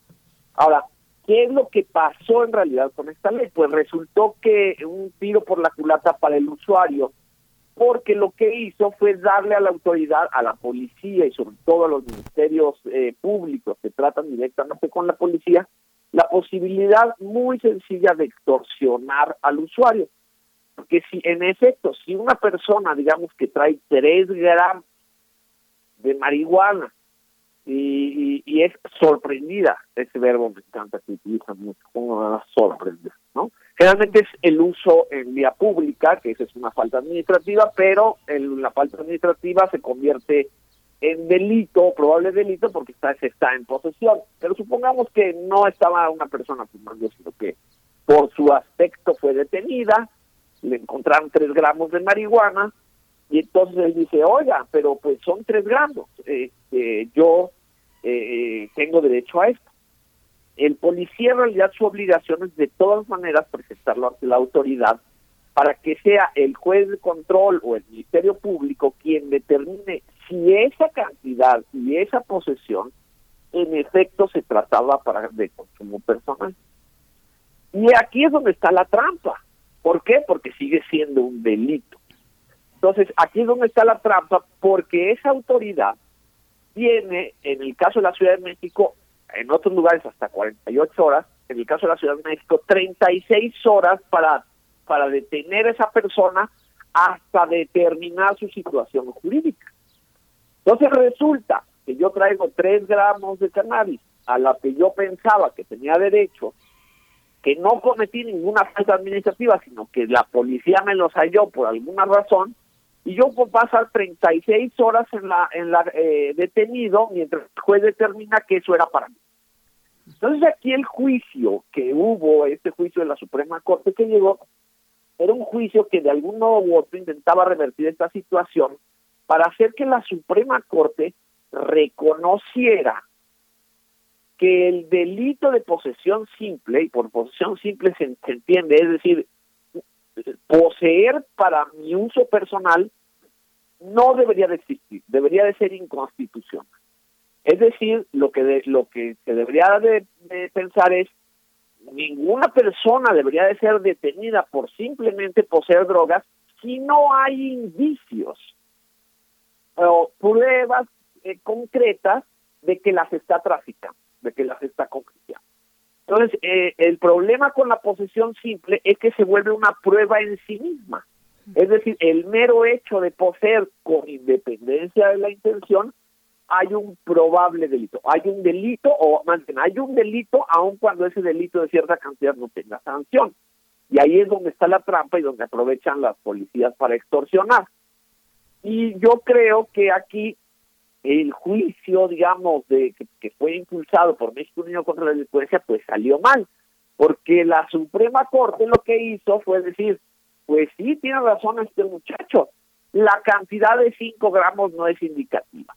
Tiene que el Ministerio Público, el juez, lo que sea, tendría que probar que eh, la cantidad que trae hay indicios de tráfico y comercio, lo cual es correcto, es cierto, pero Mientras tanto, puede seguir manteniendo a la persona hasta 36 o 48 horas detenida.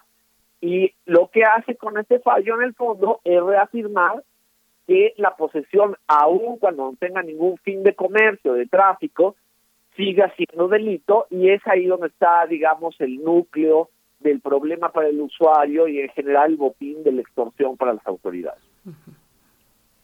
Tenemos suficientes antecedentes para desconfiar de, eh, del, diagnóstico de, un, de, los, de los jueces hay un, señalamiento, digamos, muy sustancial de eh, una actitud eh, judicial frente a los consumidores de cannabis, particularmente, no de otras drogas, Jorge, sino de justamente del cannabis. ¿Hay una postura contra los usuarios del cannabis? Pues siempre hay, siempre hay prejuicio, siempre, en muchos sentidos pero yo creo que eh, hay más, este, digamos, esto es algo que es más aprovechado por las policías en la calle, porque finalmente los ministerios públicos y los jueces tienen mucho trabajo. Y entonces de repente que lleguen con un chamaco de 17 o de 20 años, con 3 gramos, para decirle que lo pongan en la sueldo 36 horas y a ver si tiene y tal, pues el juez generalmente dice, no me vengan con estos casos aquí. O sea, esto no es para mí pero la policía sabe muy bien que eh, al usuario no le conviene llegar a esperar una audiencia con un juez y a probablemente perder todo un día o dos días enteros detenido para ver esto. Entonces lo que dice es, mira, antes de que te lleve para allá, pues mejor nos arreglamos aquí, te sale más barato darme una lana aquí que pasarte 36 horas en el tambo mientras decides. Entonces ahí depende de muchas cosas pero sin duda, eh, y muchas veces, o sea, o no pocas veces, el, el policía eh, pone un poco más de cantidad al, usuario para que se pase y entonces ya hay, ahí la necesidad de realizar si debe abrirse un proceso o no. O bien, hay, y porque también hay ministerios públicos o jueces que se aprovechan de esto. Lo que pasa es que cuando uno llega ante el juez, bueno, ahí el monto de la extorsión ya subió, porque ya no solamente se trata del policía, sino se trata también del personal de, eh, este, de los ministerios en los que todo el mundo se lleva una tajada. Entonces sí, hay antecedentes de que este tipo de disposiciones generan corrupción y generan la extorsión y la violación de derechos de los usuarios, que es en el fondo lo que la Suprema de algún modo había reconocido, que los usuarios de cannabis como de otras drogas tenemos derechos como cualquier otra persona y que mientras ejerzamos esos derechos sin afectar a terceros, pues tenemos derecho a tomar nuestras decisiones. Y aquí lo que pasa es que la Corte finalmente mantuvo una injerencia indebida de la autoridad, de la ley, sobre la persona y sobre el uso personal de drogas, en este caso el cannabis, eh, criminalizando la mera posesión. Entonces, pues sí, a mí me parece que, es, eh, digamos, la Suprema Corte se lavó las manos y muy fácilmente dijo, bueno, sí, los 5 gramos no, no es un indicativo de nada, podrían ser más. Este, pero de todas maneras hay que iniciar una averiguación y el que va a decidir eso es el juez o el, o el Ministerio Público eh, y eso es lo que, digamos, eh, genera toda esta fricción y esta mala relación entre el usuario y sus autoridades. Pues sí, una oportunidad se abre ahí para el uso arbitrario de la, de la ley, para la interpretación arbitraria. Eh, Jorge Hernández Tinajero, pues de nuevo, ¿dónde queda el derecho al libre desarrollo de la personalidad? Cómo consumir sin portar. Es que esto se, ha vuelto un, laberinto judicial eh, que solo los especialistas pueden comprender. ¿Qué le queda a las personas usuarias? Eh, ¿queda, ¿Queda la ruta del amparo? ¿Cómo, ¿Cómo lo ves? Sí, es muy lamentable eso, que yo que digamos tengamos que estar explicando eso y que ni siquiera los usuarios de drogas mismos entienden. Es una cuestión muy muy muy enredada. No es que sea complicada, no es muy enredada nuestras leyes son especialmente buenas para eso, para, para enredar, para permitir ciertas interpretaciones en las que siempre sale ganando el poderoso. Este, es muy difícil decirle a la gente qué hacer si decide consumir marihuana. La verdad es que por lo pronto lo que yo les diría es que se entienda que cualquier posesión es un delito antes de ser considerado realmente un delito. Es decir, la ley sí considera que eso es un delito y por lo tanto debe de eh, tener precaución frente a la autoridad, especialmente aquella autoridad que lo quiere, eh, eh, que ve en ella un botín. Generalmente, muchas veces, bueno, los, los jóvenes en la calle son mucho más vulnerables ante la policía, pues que un adulto de corbata.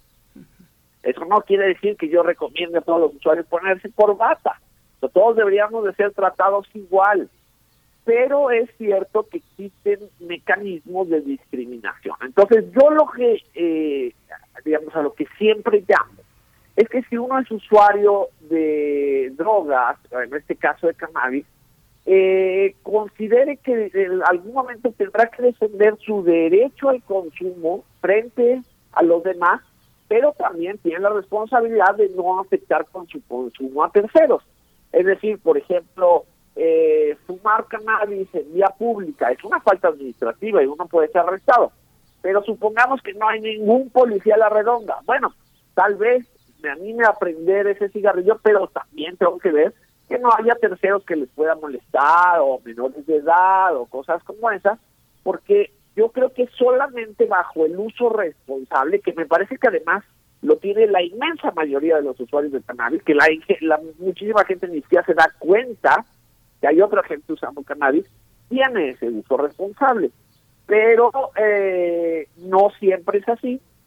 Y eh, pues los médicos y las policías se aprovechan mucho de la notoriedad del olor, de la notoriedad de o del, del, digamos de la rebeldía natural en la juventud de una persona para hacer escarnio y para aprovecharse de ello y para pintar un cuadro que retrata como muy estigmatizante, que retrata al usuario de cannabis como un vago, yo qué sé, cuando la, inmensa mayoría de usuarios pues tenemos nuestras vidas normales, responsabilidades y somos con cualquier otra persona. Es lo que queremos que se nos reconozca y no que encuentren la manera de decirnos que somos delincuentes por el mero hecho de ejercer el derecho que ya nos fue reconocido. Pues Jorge Hernández Tinajero, te agradecemos siempre mucho. Hay muchas cosas de las que conversar. Siempre es un siempre ofrece siempre betas muy interesantes, sobre todo por la oportunidad de poner en contexto y de darle un sentido a la obligatoriedad de la ley que finalmente es histórica, es, es, es, coyuntural y casi siempre obedece a intereses desgraciadamente más oscuros que luminosos. Así que te agradecemos mucho siempre que tengas esta esta disposición. no, yo ustedes, siempre es un eh, es muy grato estar con ustedes y con el público de Radio Más, que es mm. público conocedor. Muchas gracias, Jorge. Buenos días, hasta luego. Hasta luego. Hasta pronto, Jorge Hernández Tinajero, politólogo, internacionalista, activista por la regulación del cannabis, los derechos humanos y las políticas de reducción de riesgos y daños. Es socio fundador de la Asociación Mexicana de Estudios sobre Cannabis, AMECA. Y pues bueno, decir nada más por último que ahí es un dato que se nos saltó un poquito, que no, que no reparamos en él, en él, pero es importante decir, es un proyecto, este proyecto que se discutió en la primera sala de la Suprema Corte de Justicia, es un proyecto del ministro Alcántara Carrancá. Ese detalle también tampoco lo habíamos comentado, pero bueno, eh, les agradecemos eh, esta escucha. Nosotros estamos ya muy cerca de el cierre de la hora, de despedirnos de Radio Nicolaita. Lo vamos a hacer con música. Eh, lo que vamos a escuchar, les recordamos, pues es la curaduría musical de Bruno Bartra que nos ha traído para esta mañana mm, la propuesta de dos duetos, de, de, ambos duetos de mujeres, conformados por mujeres, uno del otro lado de la frontera, pero con raíces en la Huasteca, pues con, con muy afianzadas raíces en la Huasteca.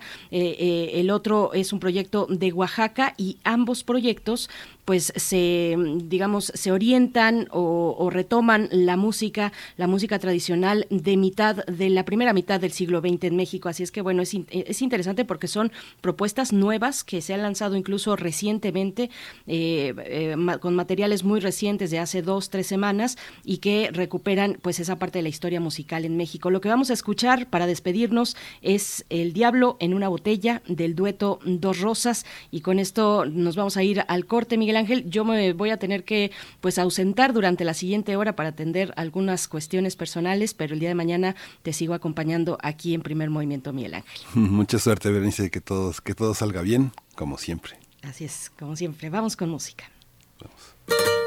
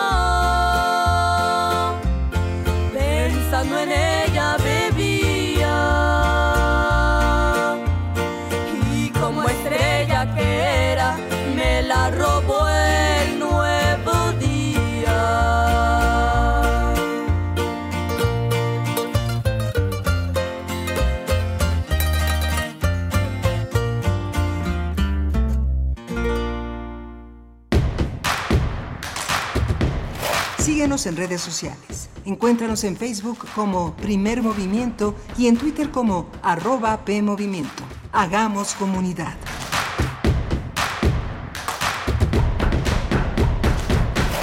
Cosmos. Entramado de lo que existe. Bucle del impulso y la ruina. ¿Dónde termina la devastación? Cultura UNAM, a través del Museo Universitario del Chopo, invita a la exposición Espiral para Sueños Compartidos.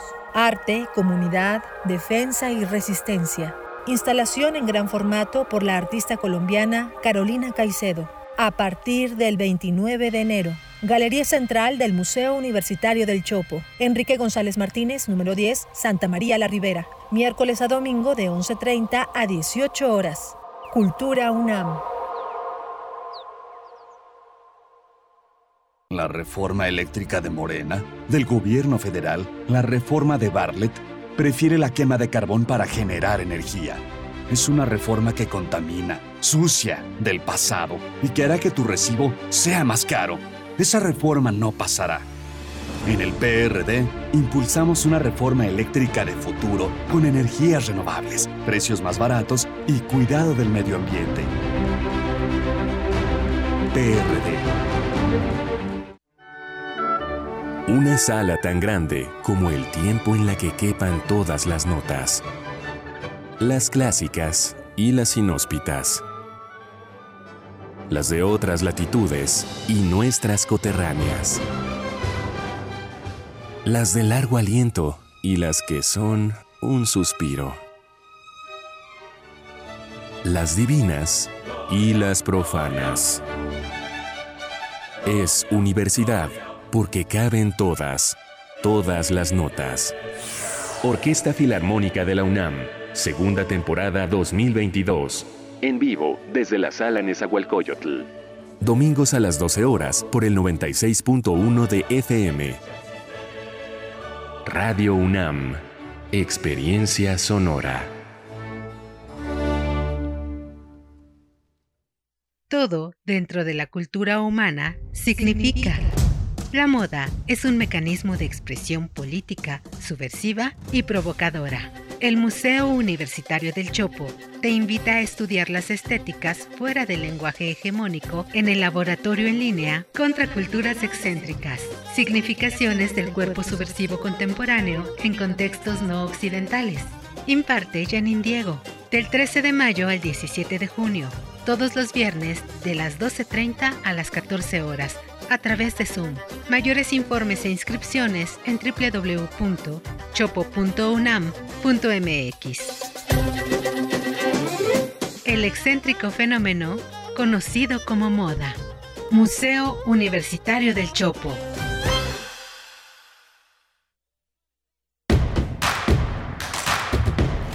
Encuentra la música de primer movimiento día a día en el Spotify de Radio UNAM y agréganos a tus favoritos.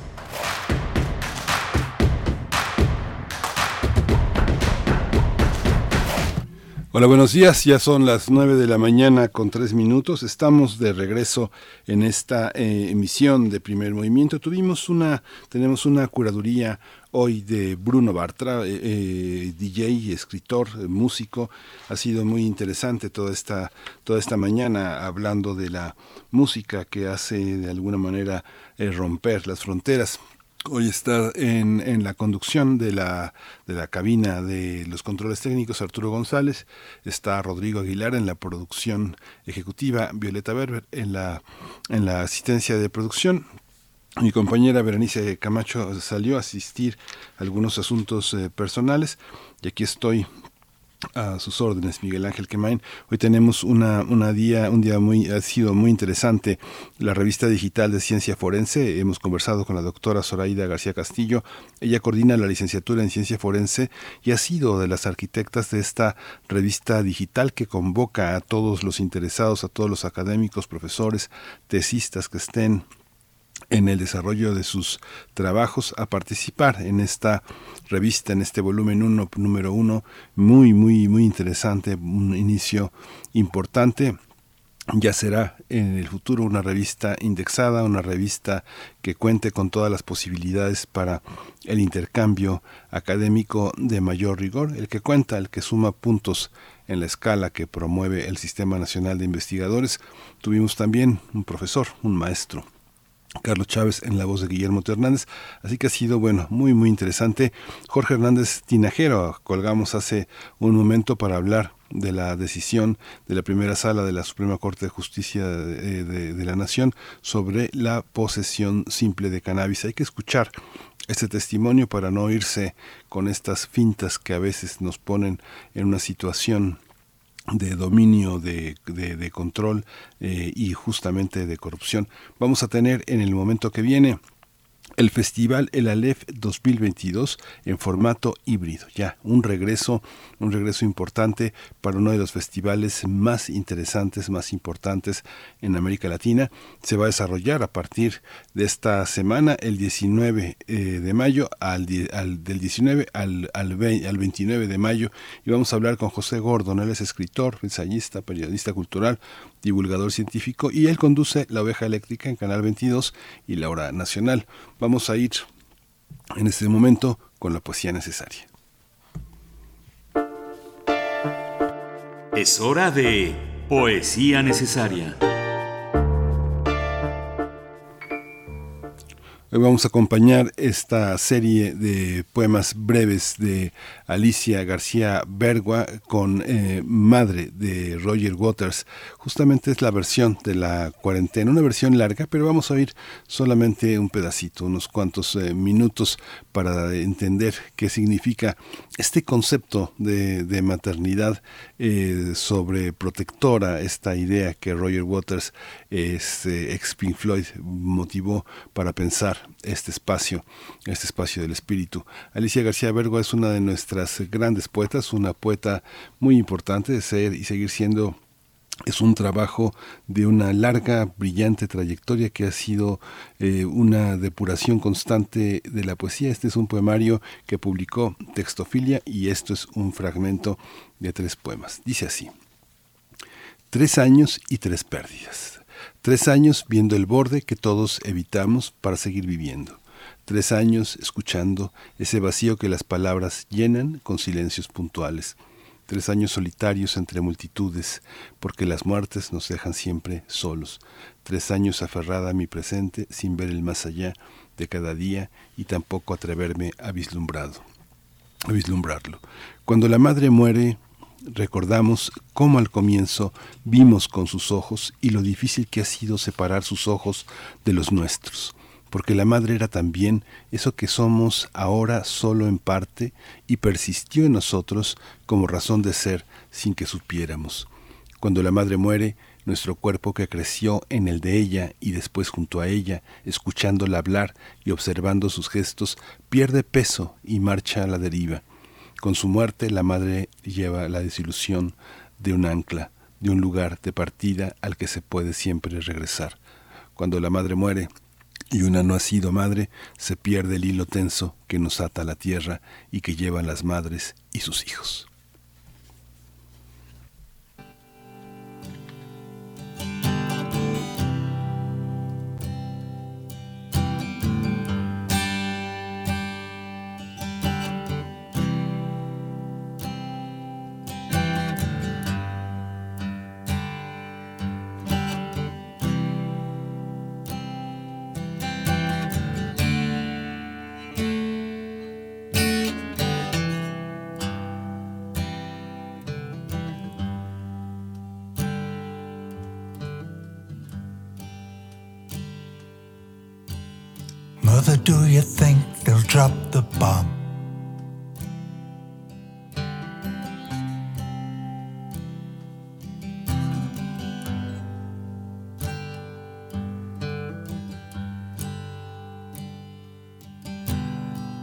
Do you think they'll like this song?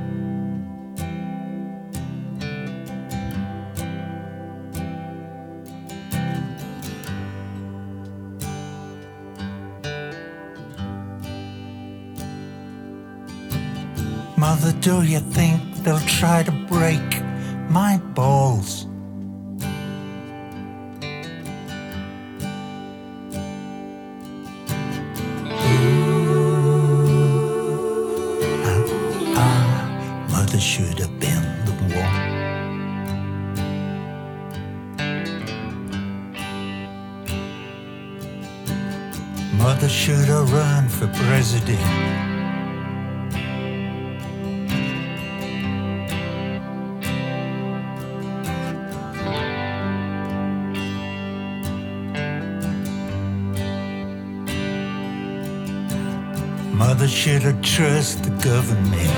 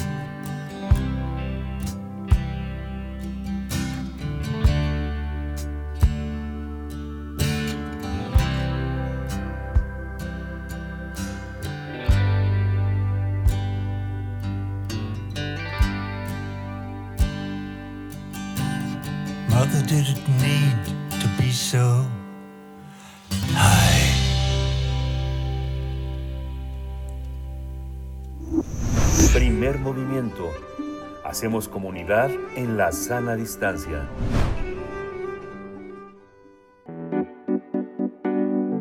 La mesa del día. Del 19 al 29 de mayo, 10 días, se realizará en formato híbrido el ALEF, Festival de Arte y Ciencia que para este 2022 tiene como tema las fronteras del medio ambiente. Busca reflexionar sobre las posibles soluciones para impulsar un equilibrio ecológico en el planeta. Los ejes que guiarán las actividades son crisis planetaria, pensarnos como planeta y acciones y medidas para regenerar nuestro entorno. Se trata de 120 actividades artísticas, de las cuales 106 serán presenciales y 14 virtuales, 59 actividades académicas, de las cuales 27 serán presenciales y 32 virtuales. Entre las eh, personalidades que participan en esta edición de la LEF, Festival de Arte y Ciencia, destacan la antropóloga Anna Tissing, es eh, Anna Tsing, la científica israelí Adas Mamane, la astrofísica y activista a favor de la participación de las mujeres en la ciencia Fatumata Kebe, el doctor José Sarucán y el diseñador industrial Andrés Roldán.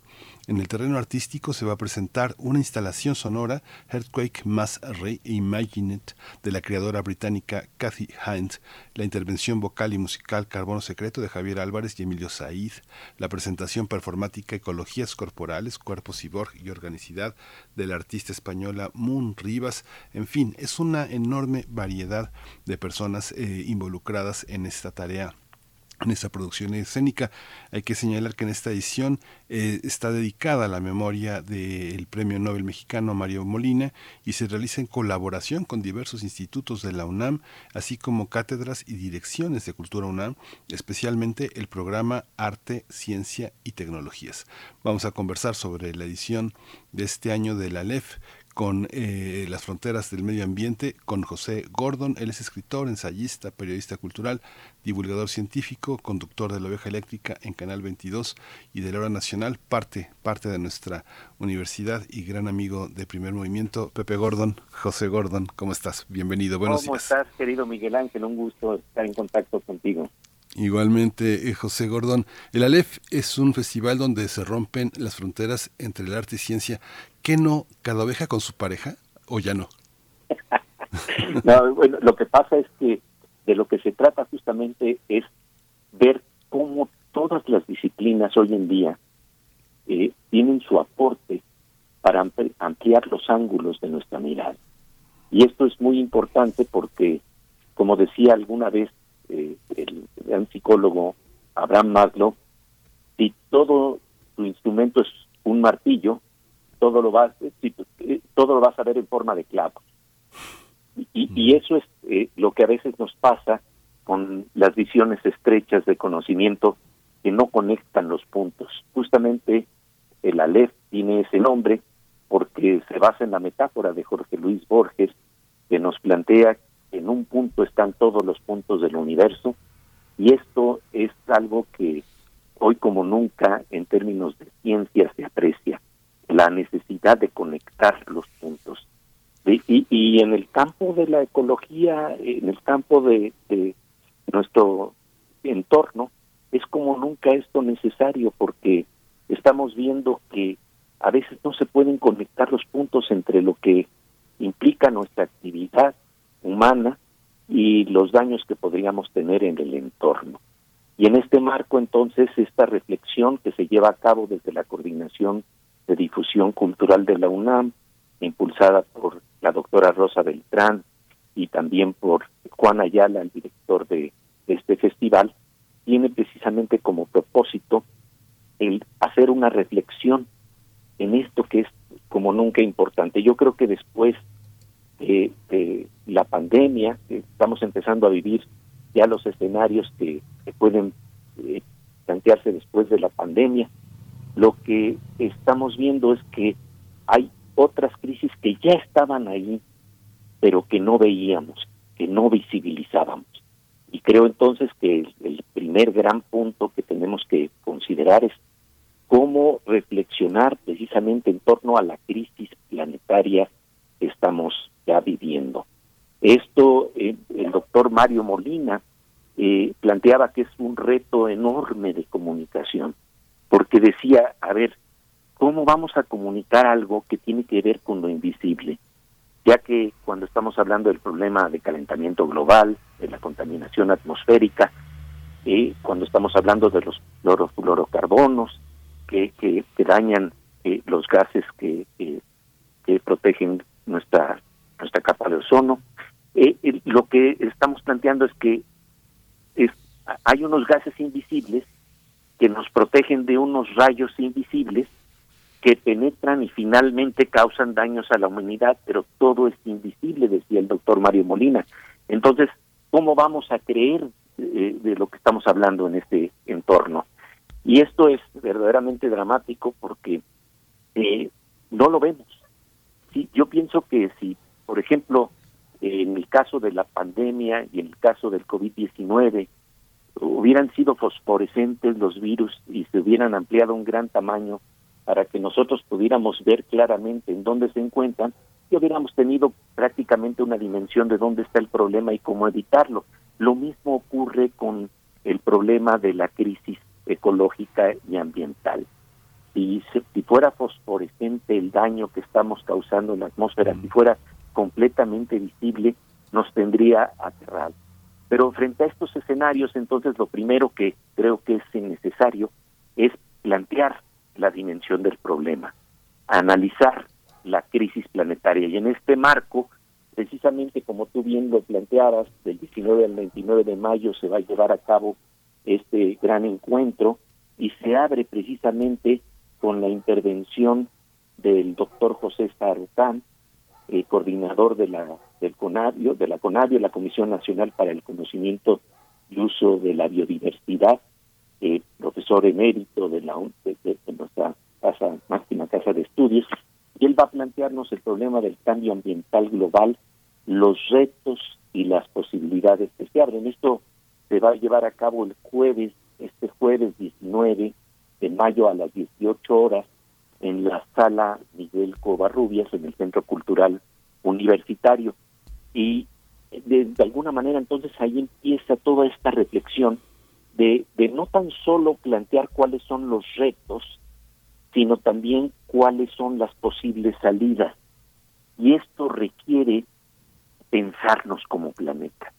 Un pensamiento que, que quizás surgió con primera por, primera vez con gran claridad cuando tuvimos, ¿te acuerdas Miguel Ángel de esta imagen por ahí de finales de los 60 en donde vimos una fotografía de nuestro planeta de la pálida perla azul, pálido punto azul le llamaba Carl Sagan. Eh, en ese en esa ocasión empezamos a tener por primera vez una selfie cósmica de nuestro planeta que nos invita a vernos como un todo, a pensarnos de otras maneras, ¿no? Todos estos años. Eh, hay que decir que, bueno, ya, ya dije que eras escritor, que eras cronista, que eras periodista, pero eres el curador. Yo creo que toda la experiencia que has tenido, José, en estos años que has estado al frente de la curaduría, quiere decir el contenido, el contenido y, y, tener un pensamiento relacional, un pensamiento de redes, es muy asombroso, es muy asombroso la, eh, la, eh, la, construcción del festival porque de esta, de, este, de esta fiesta de la ciencia y el arte, porque por una parte tenemos en los ejes la crisis, o sea, lo que estamos viviendo, invisible o no, se está padeciendo y muchos lo observamos, pero la convocatoria a pensar y pensar y registrar los pensamientos, pero también hay uno, uno más, que son las acciones y medidas para regenerar nuestro entorno. Yo me considero como un espectador de la LEF, eh, un espectador, y pienso que la capacidad de réplica que tenemos, la capacidad de sorpresa a la que nos convoca este, este Aleph es, es, enorme. También con solo verlo, con solo ser testigos y replicar, es mucho lo que hacemos. Cuéntanos un poco de estos ejes, de estos ejes Pepe. ¿no?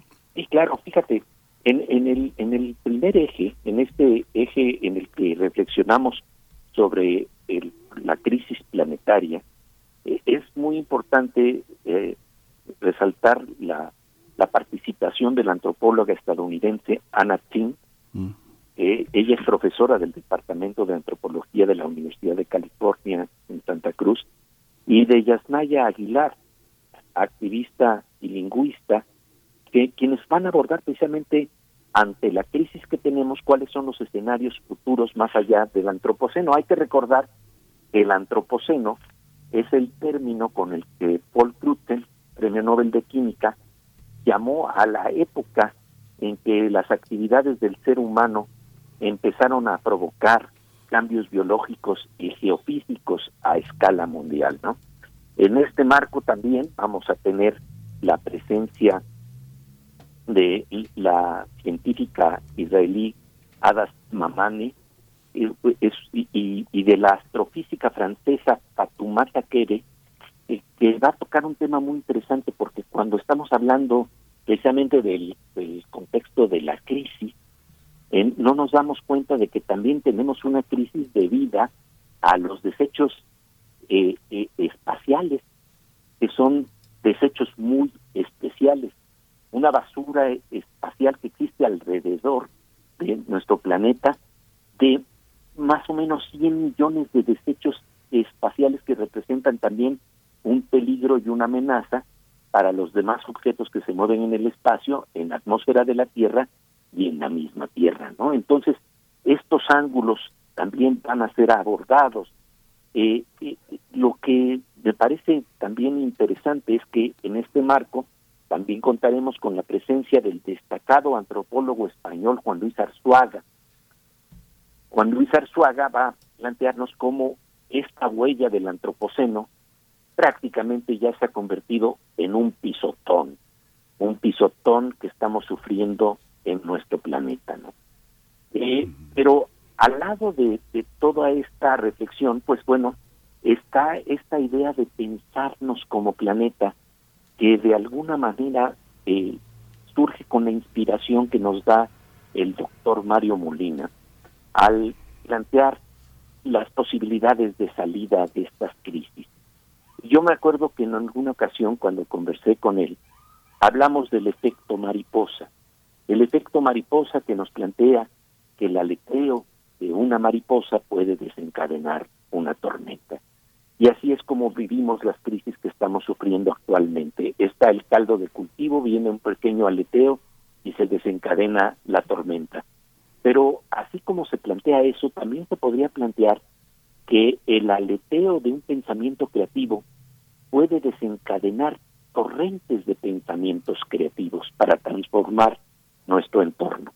Y recuerdo que en una ocasión precisamente estábamos conversando sobre ello y él me decía que cuando estamos hablando de eh, los daños que produce el calentamiento global, la ciencia se toma la paciencia, fíjate qué interesante el unir estos conceptos, ciencia y paciencia, para dimensionar el problema.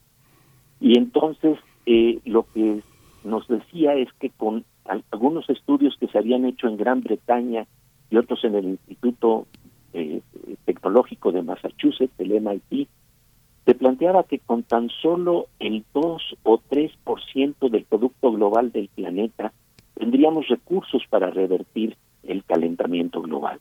Y él decía que por supuesto estas cantidades son verdaderamente grandes, pero mínimas en comparación a lo que ya estamos sufriendo, eh, es el efecto de las inundaciones, sequías, calores tremendos como los que estamos viviendo en estos días, eh, eh, ciclones, en fin, todas estas crisis que ya estamos sufriendo se pueden evitar y sus costos son mucho mayores a los de dimensionar las cosas y darnos cuenta por dónde están las posibles salidas. Y este es un eje muy interesante de, la ley, porque en este marco, por ejemplo, la científica israelí Adas Mamani lo que nos va a plantear es eh, cómo, cómo valorar la calidad del agua en lugares que tienen escasos recursos. Entonces estamos viendo también por dónde están los posibles puntos de salida. y algo que me parece muy interesante en este contexto es que vamos a contar también con la presencia del doctor Andrés Roldán, quien es el director de Parque Explora en Medellín, Colombia. Eh, el, el Parque Explora es un museo de ciencia enclavado en lo que era considerado el lugar del miedo en Medellín, Colombia. El andar en la noche en ese parque simple y sencillamente implicaba no saber si ibas a amanecer o no. Y estaba situado a las orillas prácticamente de un basurero, en un lugar de extremada violencia. Y resulta que entonces eh, se plantea la posibilidad de un museo de ciencia y hay una transformación del ecosistema de violencia a un sistema de más creatividad gracias a que de alguna manera las sociedades pueden crear sus anticuerpos para estos problemas que estamos viviendo. Y ahí está pues una muestra de por dónde se puede discurrir para encontrar salidas inéditas a problemas que pues a veces no sabemos dimensionar. Y en este marco, pues unir los puntos, unir los puntos, conectar ideas, eh, hacer que colisionen y se impacten pensamientos creativos, pueden hacer la diferencia. Y para mí esto eh, tiene que ver precisamente con la idea de que hay belleza, inteligencia, imaginación que podemos rescatar. Cuando nos damos cuenta de ese valor, de esa belleza, de esa inteligencia y esa creatividad humana, entonces sabemos por qué hay que luchar. Hay que luchar precisamente por un mundo en donde tengamos mayor igualdad de oportunidades, eh, que en donde se exprese también equilibrio eh, eh, en términos de, género, en términos de participación ciudadana, y, y esto se, se genera cuando tenemos un horizonte más amplio y nos damos cuenta de que el arte, la belleza, nos está invitando de alguna manera a cuidar y a preservar nuestro entorno. Si lo que tenemos enfrente no es valioso, ¿por qué lo vamos a cuidar? Para que esto ocurra tenemos que tener una visión orgánica en donde estamos profundamente conectados con nuestro entorno. Y esto es muy interesante porque implica una, eh, pues digamos, vinculación orgánica con las eh, previas ediciones del Festival de la Ley. Esto se puede ver muy claramente, por ejemplo, cuando vimos un, eh, un festival que, dedicamos a las ciencias de la, de la complejidad, en donde precisamente nos damos cuenta de que la ecología y nuestro entorno es la capa más externa de nuestra piel. Hay algunos estudios muy interesantes que nos plantean incluso cómo nuestras bacterias, lo que le llaman el microbioma, no es más que una parte también de nuestro ser que nos ayuda a procesar eh, eh, información que nuestra genética eh, biológica solamente nuestro cuerpo no nos puede dar. Esto nos habla de la profunda interrelación que tenemos con nuestro entorno. claro, entonces, en este marco, creo que es fundamental volver a adquirir conciencia de lo que quiere decir nuestro planeta. Y si me permites, Miguel Ángel, quisiera, quisiera leerte un, un pasaje que, me impresionó mucho, que nos ayuda a pensarnos como planeta y que fue perfectamente capturado por Edgar Mitchell, el sexto astronauta que caminó sobre la Luna en la misión del Apolo 14. Él decía lo siguiente, de pronto, desde atrás del borde de la Luna, en movimientos largos de cámara lenta, se empezó a asomar con majestuosidad una joya chispeante de color azul y blanco, una luminosa y delicada esfera de tonos celestes adornada con velos blancos que giraban con suavidad. Emergió gradualmente como una pequeña perla en medio de un espeso mar negro de misterio. Toma más de un instante darte cuenta de que esa es la tierra, nuestro hogar. Eso es lo que precisamente implica pensarnos como planeta. Desde ese espacio, desde ese espacio exterior, los astronautas descubren que en esa pequeña esfera azul y blanca, que se puede cubrir Miguel Ángel incluso con el dedo pulgar, se encierra toda la historia y el drama humano, la música, el arte y la poesía que hemos desarrollado. Es por eso que Carl Sagan advirtió desde hace varios años que esta imagen subraya nuestra responsabilidad de tratarnos más amablemente unos con otros y de preservar y apreciar el punto azul pálido, el único hogar que hemos conocido. Quizás, decía Sagan, no hay mejor demostración de la locura de la vanidad humana que nuestra indiferencia ante lo que ocurre en nuestro planeta. Sí, es muy bello lo que lo que lo que lees y justamente uno uno observa. Eh, yo no soy un gran lector de ciencia ficción, pero tampoco tampoco un neófito y me doy cuenta de que las grandes tendencias eh, tanto norteamericanas como europeas, británicas, hay una hay una tendencia, José, a, por una parte, abandonar la tierra, ¿no? Decir, ya, esto no sirve, vamos a, fundar, a refundar otra cosa. Pero fíjate que son pocas, son pocas como como, como el caso, por ejemplo, de Úrsula K. que eh, hay que refundar, ¿no? Hay que, prácticamente hay que refundar. Eh, hace algunos años, a mediados de los 90, Pierre Bourdieu, el sociólogo francés, tuve oportunidad de conversar con él y, me, y decía que eh, la ecología los estudios de medio ambiente eran una moda para muchos sectores académicos, pero no se daban cuenta que en realidad era una preocupación que estaba instalada en muchos temas.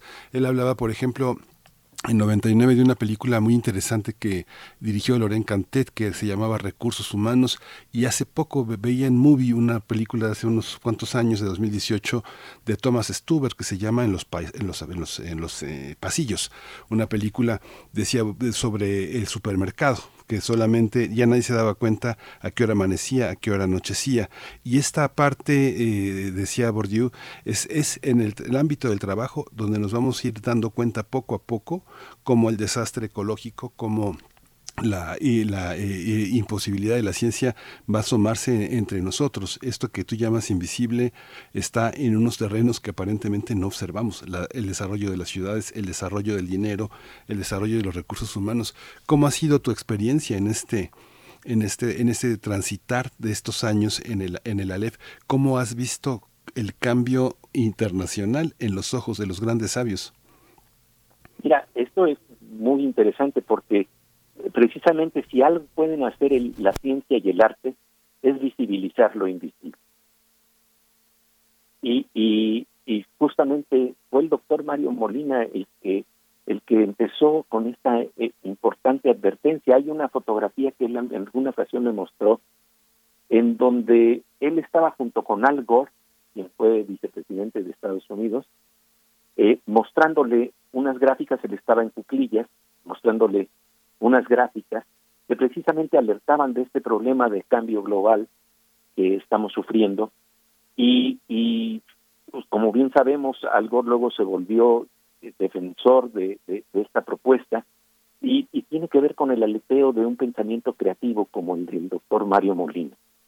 Entonces, yo pienso que en este contexto de lo que se trata es de, de alertarnos y de, sobre todo de manera gentil, sutil, amable, eh, no, no con falta de energía y fuerza, pero con, con, con compasión, alertar de estos problemas. Me recuerda un poquito el problema de los de las vacunas y, y, y de y de las personas que, que plantean que, que no sirven las vacunas y, y todo este movimiento que, que, señala que, hay que hay que no, no hay que no hay que tener vacunación ¿Cómo enfrentas esto en medio de una crisis que está causando tantas muertes y que causó tantas muertes? Bueno, con firmeza, pero a la, a, la vez con compasión, advirtiendo de que allí está el problema, pero no con el dedo flamígero de que este eh, te vas a condenar si no oyes la verdad que plantea se plantea desde la ciencia, no, con compasión. Yo creo que de lo que se trata hoy en día es de ver cómo podemos comunicar estos problemas que también nos aquejan y que se abrieron inmediatamente después de que eh, eh, estamos pasando el foco de la atención de, la crisis del COVID-19 a otras crisis que nos están prácticamente eh, invadiendo en estos momentos. De verdad, es curioso cómo coyunturalmente eh, cuando estamos hablando de, del problema que, decidimos abordar en el ALEF, eh, justamente estamos viendo estas expresiones de, contingencias ambientales en nuestro país, y en todo el planeta. Estamos viendo que este es el momento también de voltear los ojos a, ver no nada más al paisaje y a la ecología en términos de escenario de fondo, de escenografía, sino que ese paisaje tiene una conexión orgánica con nuestra vida, con nuestro ser, y esto es lo que tenemos que comunicar, y de lo que estoy seguro es que el aleteo de estos pensamientos sí tiene impacto, sí tiene un torrente de acciones que se van realizando en diferentes partes de nuestro planeta para regenerar nuestro entorno y que tiene también consecuencias. El efecto mariposa no nada más desencadena tormentas, también desencadena impulsos creativos para regenerar nuestro entorno. Esa es la apuesta de la ley, esa es la apuesta universitaria. Decía Primo Levi que hay dos tipos de personas, las que escuchan y las que no escuchan. Y en este marco creo que las universidades, nuestra Universidad Nacional, es, eh, impulsa una cultura que de alguna manera va contra la sordera. Pero ¿cómo se impulsa esta cultura? De manera inteligente, creativa, compasiva. Con los datos duros que nos da la ciencia, con los datos que nos da, nos da el arte, para saber por qué es valioso lo que tenemos que preservar. Porque en medio de este caos, en medio de estas crisis que estamos viviendo, ahí está el arte diciéndonos que existe la belleza y eso me recuerda algo que planteara muy bien el poeta Luis Ríos. No podemos vivir como si la belleza no existiera. En el momento que la descubrimos debemos preservarla y eso ocurre en torno a nuestro planeta. No podemos vivir como si la belleza, la inteligencia y la creatividad en nuestro planeta no existieran. ¿no? Entonces, bueno, creo que de eso se trata, de ampliar la cultura de la escucha. Decía Kundera que había que recuperar la belleza de donde otros la habían abandonado, en esos grandes basureros del capitalismo. Pepe, hay una, hay una parte que te quiero preguntar. Nos, conocemos desde hace mucho tiempo y tengo que decir que eres un hombre muy comunicado, un gran lector, un humanista, y dijiste la palabra compasión. Y hay en tu discurso la palabra reparación y hay en el fondo de esta programación una palabra también, gratitud. Hay una parte que vienes trabajando desde 2017 en una en una visión de la universidad, en un rectorado largo que se ha continuado. Ha sido muy interesante porque se afrontó una elección, un conflicto entre científicos y el gobierno entrante. ¿Cómo, me imagino que en esta visión de venir de atrás, de venir de muy atrás y estar en este presente, da una visión de lo que significa la universidad, más allá de los signos políticos, más allá de las coyunturas, de los conflictos, cómo pensar, cómo un poco otra vez volver a esta idea de reparar, agradecer y, ejercer la compasión desde un ámbito tan importante como es el de nuestros científicos y al mismo tiempo desde nuestros artistas. ¿Qué significa el Aleph en el, contexto político? ¿no? Donde vemos una programación de cine de verdad inimaginable. Es extraordinaria la programación de cine en la que nos conecta con los planetas, la preocupación de los activistas que nos conecta con la posibilidad de reparar. Cuéntanos un poco ¿Qué significa la universidad en ese contexto? Mira, eh, eh, para mí el gran reto que tenemos hoy como nunca es abrir nuestra mirada. Y eh, en ese marco el conocimiento y la imaginación abren la mirada. Y por supuesto, hablábamos de conectar los puntos. Esto quiere decir que no estamos hablando exclusivamente de una visión cientificista o una visión meramente subjetiva desde el punto de vista del arte, no estamos tratando de hablar de cómo de manera inteligente le damos valor y proporción a las cosas, le damos valor y proporción al conocimiento de la ciencia, pero le damos también valor y proporción al conocimiento y la sensibilidad que abre el arte. Conocimiento sin sensibilidad simple y sencillamente nos lleva a desastres, porque, fíjate, esto lo decía Sam Pitrova, el fundador de las telecomunicaciones en la India, se, plantea mucho que el conocimiento tiene poder organizativo, pero él le agregaba a esta ecuación un pequeño término que me parece fascinante. Compartir conocimiento es lo que tiene poder organizativo. Y de eso se trata la universidad, de generar conocimiento, de compartir conocimiento, pero además con, con esta creatividad y sensibilidad que se abren con las artes, con el toque de la poesía que abre no tan solo la mirada, sino que también abre el corazón.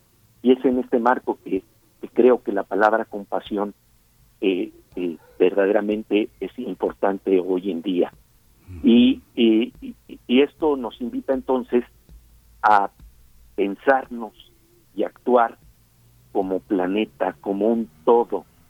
Y para ello requerimos tanto los ojos de la ciencia, como los ojos de la filosofía, como los ojos del arte, los ojos de la poesía, y si me permites resumirlo en un solo, en un solo término, son los ojos de la UNAM, que aprecian el Aleph, un punto en el que convergen todos los puntos, en donde verdaderamente encontramos ese valor más importante que se llama bien común, que es lo que precisamente nos integra de manera orgánica.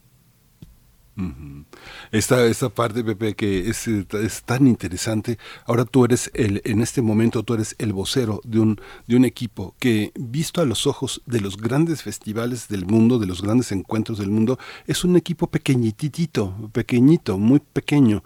Y ahora se van a enfrentar al regreso. Nos damos cuenta de que eh, no, no, sabríamos lo que sabemos si no hubiera habido personas que salieron de su cubículo y no sabríamos lo que sabemos si muchas de las personas que vivieron el infierno en sus propias comunidades no hubieran salido de ellas para comunicárnoslo. ¿Cómo, cómo se da este reencuentro? En, en el marco todavía la pandemia no ha terminado, pero el regreso ha comenzado. ¿Cómo, cómo están funcionando este pequeño equipo que ha sabido escuchar otras, otras redes, otras voces? ¿Cómo va a ser? Cuéntanos un poco ¿Cómo, ¿Qué significa regresar? Es un gran equipo de trabajo, es un gran, gran equipo de trabajo. De verdad, este, no puedo más que eh, apreciar profundamente al pequeño planeta eh, que, que, construye eh, el pero es también de alguna manera algo que responde a deseos que están ahí en nuestra conciencia colectiva. No somos en este marco más que la expresión de un deseo profundo de nuestra conciencia colectiva de, de mirar los problemas con pensamiento crítico, pero al mismo tiempo con sensibilidad, de, de abrirnos a las bondades reales que nos da el conocimiento. Sin ese conocimiento no hubiéramos podido salir de la pandemia de una manera tan, tan rápida. Eh, por supuesto, eh, eh, estas crisis nos traen sufrimiento eh, pero hay nada más también de nuevo que dimensionar las cosas. Eh, cuando estamos hablando de las vacunas, estamos hablando de que se tardaba uno más o menos en elaborar entre 10, 15 años una vacuna y en un tiempo récord, gracias a eh, el, el, impulso del conocimiento y de la ciencia, hemos obtenido vacunas en menos de un año, prácticamente. Ahora, ¿cuál es el reto? ¿Cómo distribuirlas de manera equitativa? Este es un problema muy serio. Y son problemas a los que nos debemos abocar porque si resolvemos nada más la parte científica, pero las vacunas se concentran en los países más desarrollados y en los demás prácticamente se tienen que estar pidiendo eh, eh, eh, de, maneras que realmente hasta atentan contra contra eh, lo, que quiere decir la compasión, la generosidad. Bueno, eh, eh, ahí nos damos cuenta entonces todavía el largo camino que tenemos que recorrer. Pero lo importante, yo creo, es que lo que nos ha enseñado de alguna manera la pandemia es que al final del día pudimos ver la luz al final del túnel gracias precisamente al concurso de la ciencia y al concurso del arte. ¿Por qué? Porque la ciencia eh, eh, generó estos, estos, estas, estas posibilidades de, poder repararnos de estas enfermedades. Pero por otro lado, acuérdate de esos momentos hermosísimos en donde la gente salía a los balcones, cuando de repente alguien en uno de esos balcones, en algunos edificios, se ponía a, tocar el violín para darle reconocimiento a los trabajadores, a los que recogen la basura, a los que eh, desde el punto de vista de la medicina, doctores, enfermeras, doctoras, eh, eh, estuvieron al pie de, de poder atendernos en momentos sumamente difíciles con el riesgo de sus propias vidas y en ese momento ver la solidaridad que se generaba, esa fraternidad, creo que es uno de los momentos más hermosos que nos pueden quedar como lecciones de la pandemia. Ahora, ¿cuál es la gran advertencia en este caso? En estos casos, después de la pandemia, después de los escenarios de la pandemia. Cuando sufrimos una gran crisis, se abren a veces las corazas de una sociedad. Esto lo vivimos en el temblor del 85 y, por ejemplo, Carlos Monsiváis lo recogió de una manera muy inteligente al plantear una frase que ya circulaba en toda la conciencia colectiva, no sin nosotros. Mm. Era importantísima la construcción del nosotros para enfrentar precisamente esos problemas, para abrir las corazas y crear eso que se llama nosotros. El problema es que después de las crisis se tiende a que se vuelven a cerrar esas corazas. Y entonces en este marco, ¿cómo a través del impulso del arte y del conocimiento podemos seguir abriendo las corazas? Creo que esa es la reflexión más importante, una de las reflexiones más importantes que nos queda en este ejercicio que estamos haciendo colectivamente. Porque lo que está ocurriendo en el ALER no es más que un nosotros. Sí, y justamente, digo, la programación es extraordinaria, el ciclo de cine, pero hay algo que me parece profundamente conmovedor, eh, que son los talleres, las convocatorias a los talleres. Estoy viendo la Biblioteca Verde, un espacio para leer con los cinco sentidos, hecho con IBI. Este, el tema de la mitología natural, un taller que va a impartir la escritora Raquel Castro, que es una gran lectora, que es una mujer que, que sabe comunicar lo que, lo que sabe. Sí, y, va a estar. Hay, hay algunas eh, inscripciones que ya se cerraron el 14 y el 15 eh, pasados este fin de semana. Sin embargo, bueno, convendría siempre mandar un correo a hacer cola. Tal vez haya alguien que cancele el último momento y haya un lugar para nosotros, pero todo está abierto, todos los talleres. Hay una gran cantidad de talleres que yo creo que estas cosas nos dejan mucha huella como seres humanos porque hay talleres donde caben 20 personas, otros 25, otros 16, otros 10 pero va a ser una experiencia muy organizada, muy cuidadosa para volver a juntarnos, ¿no? Para volver a juntarnos, para volver a, sentir lo que quiere decir el arte. Hay, un, hay, hay eh, eh, algunos eh, momentos muy destacados del programa artístico, ¿no? En donde, por ejemplo, como tú lo mencionabas al principio con Kathy Hine, vamos, esta creadora británica Vamos a tener una instalación sonora que explora los efectos de los movimientos sísmicos en el sonido para volvernos a imaginar eh, en, sincronía con nuestro planeta, con los problemas que sufre nuestro planeta. Eh, eh, van a haber intervenciones sonoras, espaciales y performáticas, como en el caso de Carbono Secreto. Vamos a tener luego también expresiones que, tienen que ver con ecologías corporales, de, la, de artista española Moon Rivas, en fin, todo aquello que, que nos invita a, a pensarnos de una manera distinta, a, eh, eh, a, ver que la danza, la música, el teatro, eh, no es más que otro de los de los movimientos creativos del efecto mariposa que abren también la sensibilidad y el corazón, porque insisto mucho en eso. Se trata no tan solo de abrir conocimiento, sino de abrir imaginación, creatividad, nuevos horizontes. Saber que lugares que estaban llenos de violencia se pueden transformar y se transforman como en Medellín, Colombia, con la presencia de una pincelada de conocimiento y de imaginación en un ecosistema violento. Sí. Pues eh, José Gordon, muchísimas gracias hay que acercarse a la LEF, culturaunam.mx, el ALEF 2022, que es eh, el espacio en el que estamos, pero hay que buscar el ALEF ya tiene una, una carta de identidad entre nosotros, es algo que nos transforma. Te agradecemos muchísimo, ya estamos al final del programa, pero hay que recordar que del 19 al 29 de mayo, este gran maratón del espíritu, esta fuerza que nos, eh, que nos religa, va a ser muy, muy importante. Gracias José Gordon por hacerlo posible, gracias por darte este tiempo para compartirlo, debes estar apuradísimo, te agradecemos mucho todo este tiempo. No, al Gracias. contrario, querido Miguel Ángel, de verdad es un gran, gran gusto. Eres parte de, la, de este aleteo. Sí, muchas gracias, José Gordon. De verdad. Un abrazo. Hasta pronto, nos vemos ahí el 19.